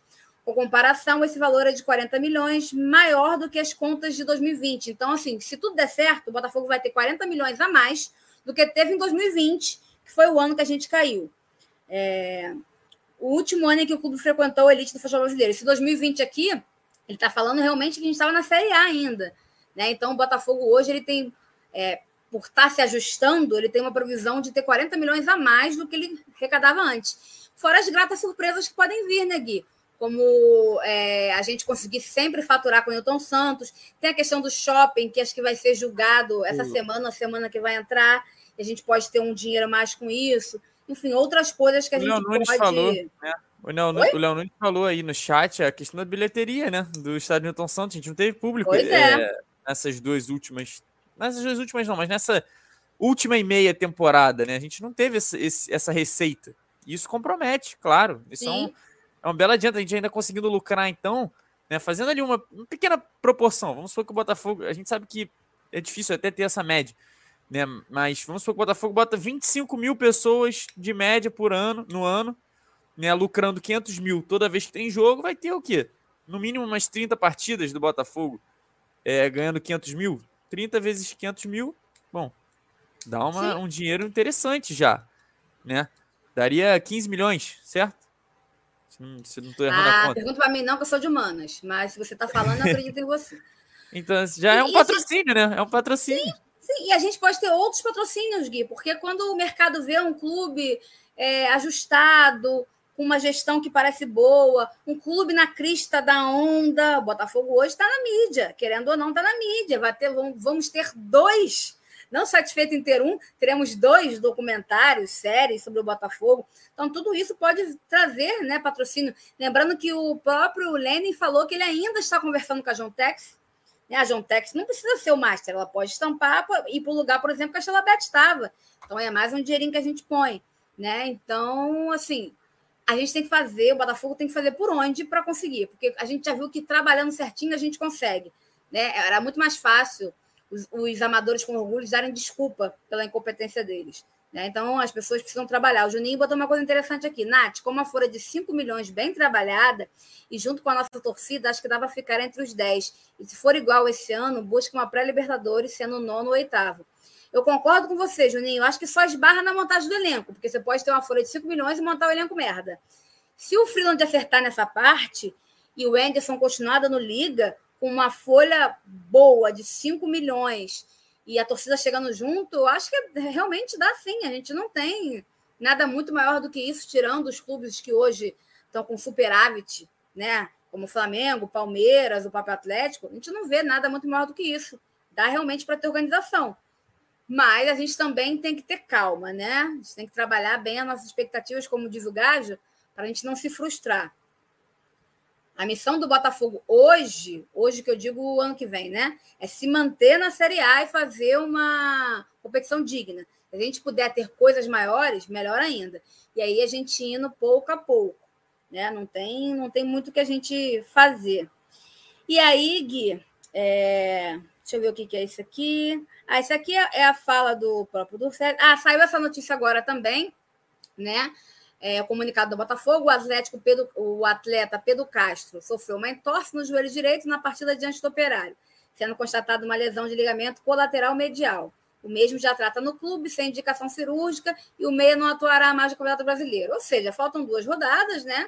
Não teremos mais Pedro Castro para esse ano, ele vai se recuperar para o ano que vem, se ele continuar no Botafogo, né? Porque a gente não sabe, o contrato dele também acaba. É eu que queria falar com você. Oyama, Pedro Castro, acho que o próprio Barreto também acaba agora. Vocês acham que tem alguma é, condição desses jogadores ficarem? Lembrando que o, o Oyama deu uma declaração no podcast do GE, que eu estava até vendo o, o Depp falar, que o Depp participa do podcast, né? que ele sentiu que era um tom meio de despedida, ele ficou um pouco preocupado. Enfim, mas o Oyama também diz que ele quer ficar, mas que não depende dele a gente sabe que é uma situação complicada, né? Que é o, talvez o jogador hoje que mais tenha se valorizado no Botafogo, tirando o Chay, mas o Chay já tem contrato com a gente. Então, você acha que o Navarro, a gente. né? Navarro, é, mas o Navarro eu já estou dando como saída, infelizmente, né? Não estou contando com ele. Tomara que tenha uma reviravolta aí, né? Fico na torcida, mas sendo bem realista, enfim. Eu acho que quando o Guarani será a última partida dele pelo Botafogo, por enquanto. Nada impede que daqui a cinco anos ele volte para o Botafogo. Mas o Oyama, você acha que a gente consegue manter o Oyama para o ano que vem? Eu tô achando difícil, hein? É, Nath, eu, eu, sendo bem sincero, eu acho que deveria ser uma prioridade, porque o Oyama é um não, cara que, que, eu não tenho dúvida que seria titular no nosso time para a próxima temporada. Não tenho dúvida. E eu acho que é nisso que o Botafogo tem que trabalhar, né? Investir em titulares absolutos do elenco. A gente não pode investir para compor elenco. A gente não pode investir para ter um reserva. A gente tem que investir para ocupar a vaga de titular os jogadores. E aí quem Os reservas tá a gente já no tem, elenco- né, Gui? Exatamente, exatamente, exatamente, Nath, exatamente. Então por isso que eu acho que o Ema deveria ser prioridade, né? Eu, eu manteria o Barreto também, Acho que ele é Mas o bom Pedro- para compor elenco. mas o Pedro Castro já não manteria. Eu já Também não. aproveitaria essa questão do, do da lesão dele, né? É, agradeceria todos os esforços, o gol principalmente no último jogo, né? É, porém, não é uma renovação que eu faria. A do Pedro Castro, acho que é um jogador que no próprio Havaí nunca teve né, esse espaço na Série A. Né, não acho que vai ser agora que vai ter. É, é, não é um, um nível é, competitivo máximo de uma, de uma primeira divisão. Então eu não, não manteria. Acho que o Barreto pode agregar sim num evento, numa eventual partida, num estilo de jogo. É, vejo com, com bons olhos uma renovação com ele. Né, Na verdade, nem sei se é uma renovação com o Barreto ou se ele tem contrato agora. Não, eu acho que o Ele dele acaba também.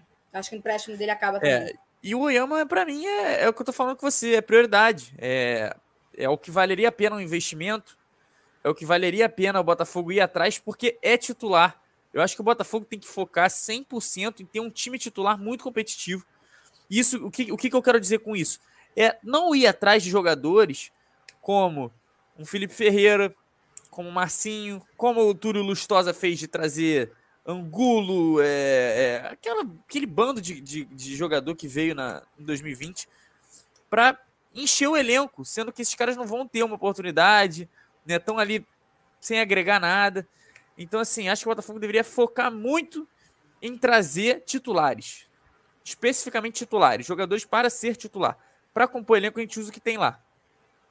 O Botafogo precisa ser preciso. Né? Exato. O, o Juarez está falando aqui, pô, Nath, você está esquecendo da base que o Botafogo tem. Eu não sei se ele está se referindo à base, base, ou, se, ou a base que a gente já tem de jogadores.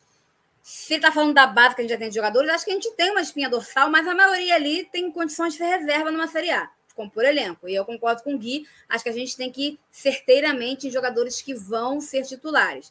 Se o Juarez estiver falando da base da molecada, eu acho que tem muitos jogadores da base que podem sim ajudar, mas não dá para a gente jogar neles essa expectativa toda. Eles não podem ser solução. Eles têm que ser, em teoria, os terceiros reservas que vão entrando, aí se sobressair, vai ganhando a vaga, vai buscando. Porque senão, assim, você se precipita, você queima os jogadores. Então, assim, a base serve para compor também ali o elenco, mas a base, a gente não pode jogar a expectativa na base, minha opinião. E, ô, ô Nath, é aquilo, né? A gente sabe que o Botafogo esse ano fez até, na minha opinião, contratações demais, né? Se eu não me engano, foram 15. É aquilo, a gente monta um time com 15 jogadores titulares? Não monta. Então é claro que vieram jogadores sem esse pensamento de, de chegar para ser titular. Entendeu? Eu acho que é isso que o Botafogo tem que evitar pro ano que vem. Não que o Botafogo não tem que contratar, tem que contratar no máximo 11.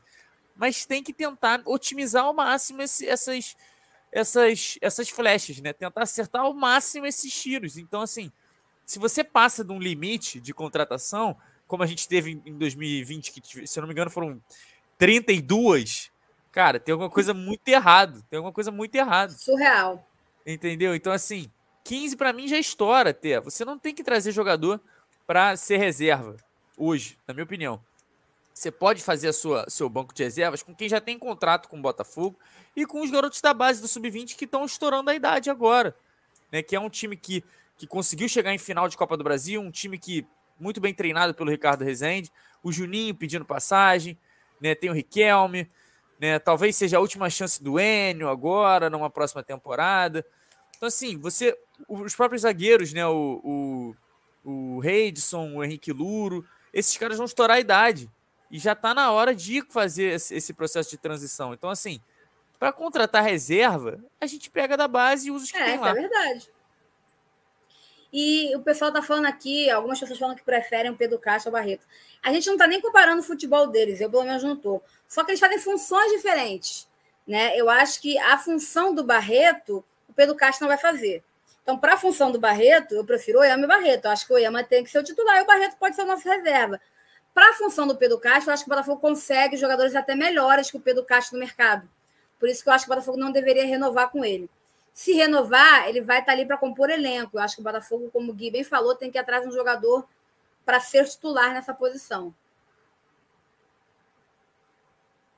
Sim, sim, eu concordo demais, concordo demais. É, é, não são jogadores de característica parecida. Eu já falei que eu não gosto de avaliar jogador, tipo assim, é, é pegar o, o, por exemplo, o Pedro Castro e o Barreto, né? Porque eles não fazem a mesma coisa, apesar de ser ali em tese volante, eles não têm as mesmas características. Então, assim, é, como é que a gente vai comparar um jogador com o outro se as, as, os pontos positivos deles não batem, né? Eu acho que a gente tem que comparar um jogador que entrega coisas parecidas com o outro. Entende essa questão? É comparar um Marco Antônio com o Ronald, é comparar é, o próprio Carlinhos com o Hugo, é comparar, entendeu? Mais ou menos a questão. Eu acho que quando foge um pouco disso, não, não, não gosto de fazer esse, esse tipo de análise, esse tipo de comparação, não. É, e, e, assim, acho que hoje, como segundo volante, né, o famoso segundo volante, embora o próprio Tarsilo fala que hoje é muito mais uma questão de função do que de posicionamento em si, mas eu, assim, eu acho que a gente não tem nenhum que preste muito, né? Vamos ser realistas. Pedro Castro, para mim, é fraco, deveria sair. Friso também não gosto, acho que não deveria continuar. Ricardinho, não preciso nem falar. Então, jogadores que poderiam ocupar. O Kaique, o pessoal fala muito bem, mas ele não foi aproveitado, a gente não viu, né? É difícil apostar nele, né? Aí tem os garotos da base, Romildo e tal. Não, não, dá para ser titular, né? Pode até, a gente pode até manter no elenco, mas não dá para ser titular. Então, eu acho que hoje, para a posição que o Pedro Castro ocupa, a gente não tem ninguém bom o suficiente no elenco. Aí o Botafogo tem que avaliar, no caso o Anderson, que função ele quer que aquele jogador cumpra. E aí ele tem que ir no mercado para buscar um jogador que cumpra aquela função, já que hoje a gente analisa muitas questões, a coisa por função. Mas eu acho que ninguém hoje conseguiria fazer uma boa função naquela posição que a gente tem no elenco hoje. Tanto que o Pedro Castro foi o que melhor encaixou, mesmo sendo um jogador que a gente considera fraco, né? Sim, exatamente. Ah, não, gente, Rodrigo Lindoso, não, gente, por favor. Assim, é, eu nem tenho grandes chances do Rodrigo Lindoso, não, mas já foi, já passou. Vamos olhar para frente, né? Vamos. Vamos ah, nos desprender, eu... galera. Eu acho que isso de ficar repatriando jogadores antigos que nem eram tão bons em 2017, trazer para 2022. É. Né? Então, deve assim, ser caro, vamos... né? Deve, deve ser caro nesse momento, né? Vamos olhar para frente, vamos olhar para frente, galera. Vamos olhar para frente, porque se o cara já não entregava muito em 2017, imagina em 2022. Temos o defensor do Friso. Não, peraí, não é o Silver, não. Temos o defensor do Friso aqui, o, o, o Gui. Friso entrou no lugar do Chay e jogou na posição dele deu uma assistência e perdeu um gol saindo na cara do goleiro. Muito pouco, amigo Tarso, muito pouco. Friso, Friso precisa. O Friso acho que tem contrato com a gente, né? Põe para jogar no Carioca. Se ele conseguir fazer a parte dele, beleza. Ah, muito, mostrou muito pouco. Agora eu vou te conectar, o, o amigo Tarso. Para mim, mostrou muito pouco ainda. Mas, quem sabe, não é? Uh... O André está falando que não acha Pedro Castro fraco, ele é bem útil. Útil eu concordo, mas acho fraco. É... José está falando que concorda comigo, mas eu não sei exatamente sobre o quê. Mas é assim, gente, nada vai ser unânime. Tem a galera que vai gostar do Pedro Castro, tem a galera que vai gostar do Frio, tem a galera... enfim, e é normal. Uh... Deixa eu ver o que mais temos aqui, Gui. Tem. E aí, para a gente realmente finalizar, tem aqui a fala do Dorcésio, que eu achei interessante, que é o seguinte, né? Ainda há um abre aspas para o na coluna que ele tem, é uma coluna que ele escreveu no Globo, tá? É, a coluna é de autoria dele. Ainda há um caminho difícil e desafiador para que a alegria que vimos estampada nos rostos de atletas e torcedores vire uma rotina. Mas a, terceira, a certeza que temos é solitária, fazendo até trocadilho aí com, com as insígnias do clube, né? Antes condenado por muitos a se apagar, a estrela do novo Botafogo tem tudo para ser a mais brilhante na nova ordem do futebol brasileiro, finalizou. São palavras, é muito bonito. Palavras são palavras, realidade é realidade, né? A gente espera realmente que isso se concretize. Mas, independente disso, o que eu quero chamar atenção para essa fala do, do Braga é o que a gente comentou no começo da live. É nem se vai acontecer ou não. Pode acontecer, pode não acontecer, pode ser na gestão dele, pode ser com a SA. Inclusive, até fala isso no, na coluna, vocês podem ler lá na íntegra. Mas eu acho que ele, ele, ele, o mérito dele é vender bem o Botafogo. E aí, quando eu digo vender o Botafogo bem, não é vender para a gente, porque a gente não pode se iludir que a gente sabe que a realidade do Botafogo é vender bem para fora. Né? Colando do César, não, Jorge Braga, perdão, gente. se eu falei do Césio, Jorge Braga, né? Eu troquei os nomes, Jorge Braga. Eu acho que o, o, o bom dele, primeiro assim, até, até então, ele está conseguindo cumprir, né, minimamente com o que ele se propôs, então também não adianta você falar, falar, falar e, e não cumprir. Então, como ele está cumprindo, como ele está tendo louros, ele está podendo falar. Mas o que eu acho legal é que ele constrói uma narrativa de valorizar o Botafogo. Acho que isso é muito importante vindo do nosso gestor, nosso principal gestor hoje, né? Uma pessoa que, em teoria, não, não, não faz parte daquele velho, daquelas velhas pessoas que, sabe, que teriam todos os motivos para falar um bando de bobagem. Uma pessoa que aparentemente tem uma prioridade, tem uma seriedade, enfim. Então, ele eleva a moral do Botafogo no mercado, enfim, então ele vende muito bem o Botafogo, ele constrói uma narrativa favorável ao Botafogo e eu acho isso muito louvável. Desde que você não engane ninguém, eu acho que tem que ser esse o caminho mesmo. Nesse sentido, eu gosto desse perfil do Jorge Braga. Claro que ele tem defeitos, claro que ele vai errar, mas eu espero que ele acerte muito mais do que erre, até porque ele pode acertar 10, mas se ele errar uma, os fantasmas de sempre vão buscar um motivo para poder desmerecer o caminho de profissionalização do Botafogo. E aí, que a galera nunca esqueça, a gente não pode mais voltar o que a gente era antes. Mesmo que o Jorge Braga não dê certo, Jorge Braga é uma pessoa. Modelo de gerir o clube de forma profissional, a gente não pode mais abrir mão disso, tá? Independente de quem tiver à frente. Gui, diga lá para a gente dar números finais à live. Não, eu não, não, não, não, vou complementar em nada que você foi perfeita no, no comentário. É exatamente isso mesmo. Gosto dessa postura do Jorge Braga de nunca desvalorizar o produto como era feito, né? É claro que era feito para sabotar o Botafogo, né? E ele não tem essa pretensão. É, gosto do trabalho dele, da, da forma de atuar dele ali no, no, no interno do Botafogo. E acredito que é o, é o, grande acerto do Botafogo no ano, né? É, fora de campo. A maior contratação, né? Até agora é o que está se mostrando, né? Exatamente, exatamente. E é o que nos permite vislumbrar um futuro, né? um futuro bonito, que é o nosso sonho, né? É, já tem alguns anos. Eu acho que a gente está sim no caminho certo. Como ele mesmo falou, a estrada ainda é muito longa. O túnel ainda tem muitos quilômetros para ser percorrido. Mas eu acho que agora tem como a gente saber que existe um final. Né? A gente pode ter a noção que um dia vai ter o final do túnel. Ainda falta muito para chegar lá. Mas antes nem essa, essa esperança a gente tinha, né?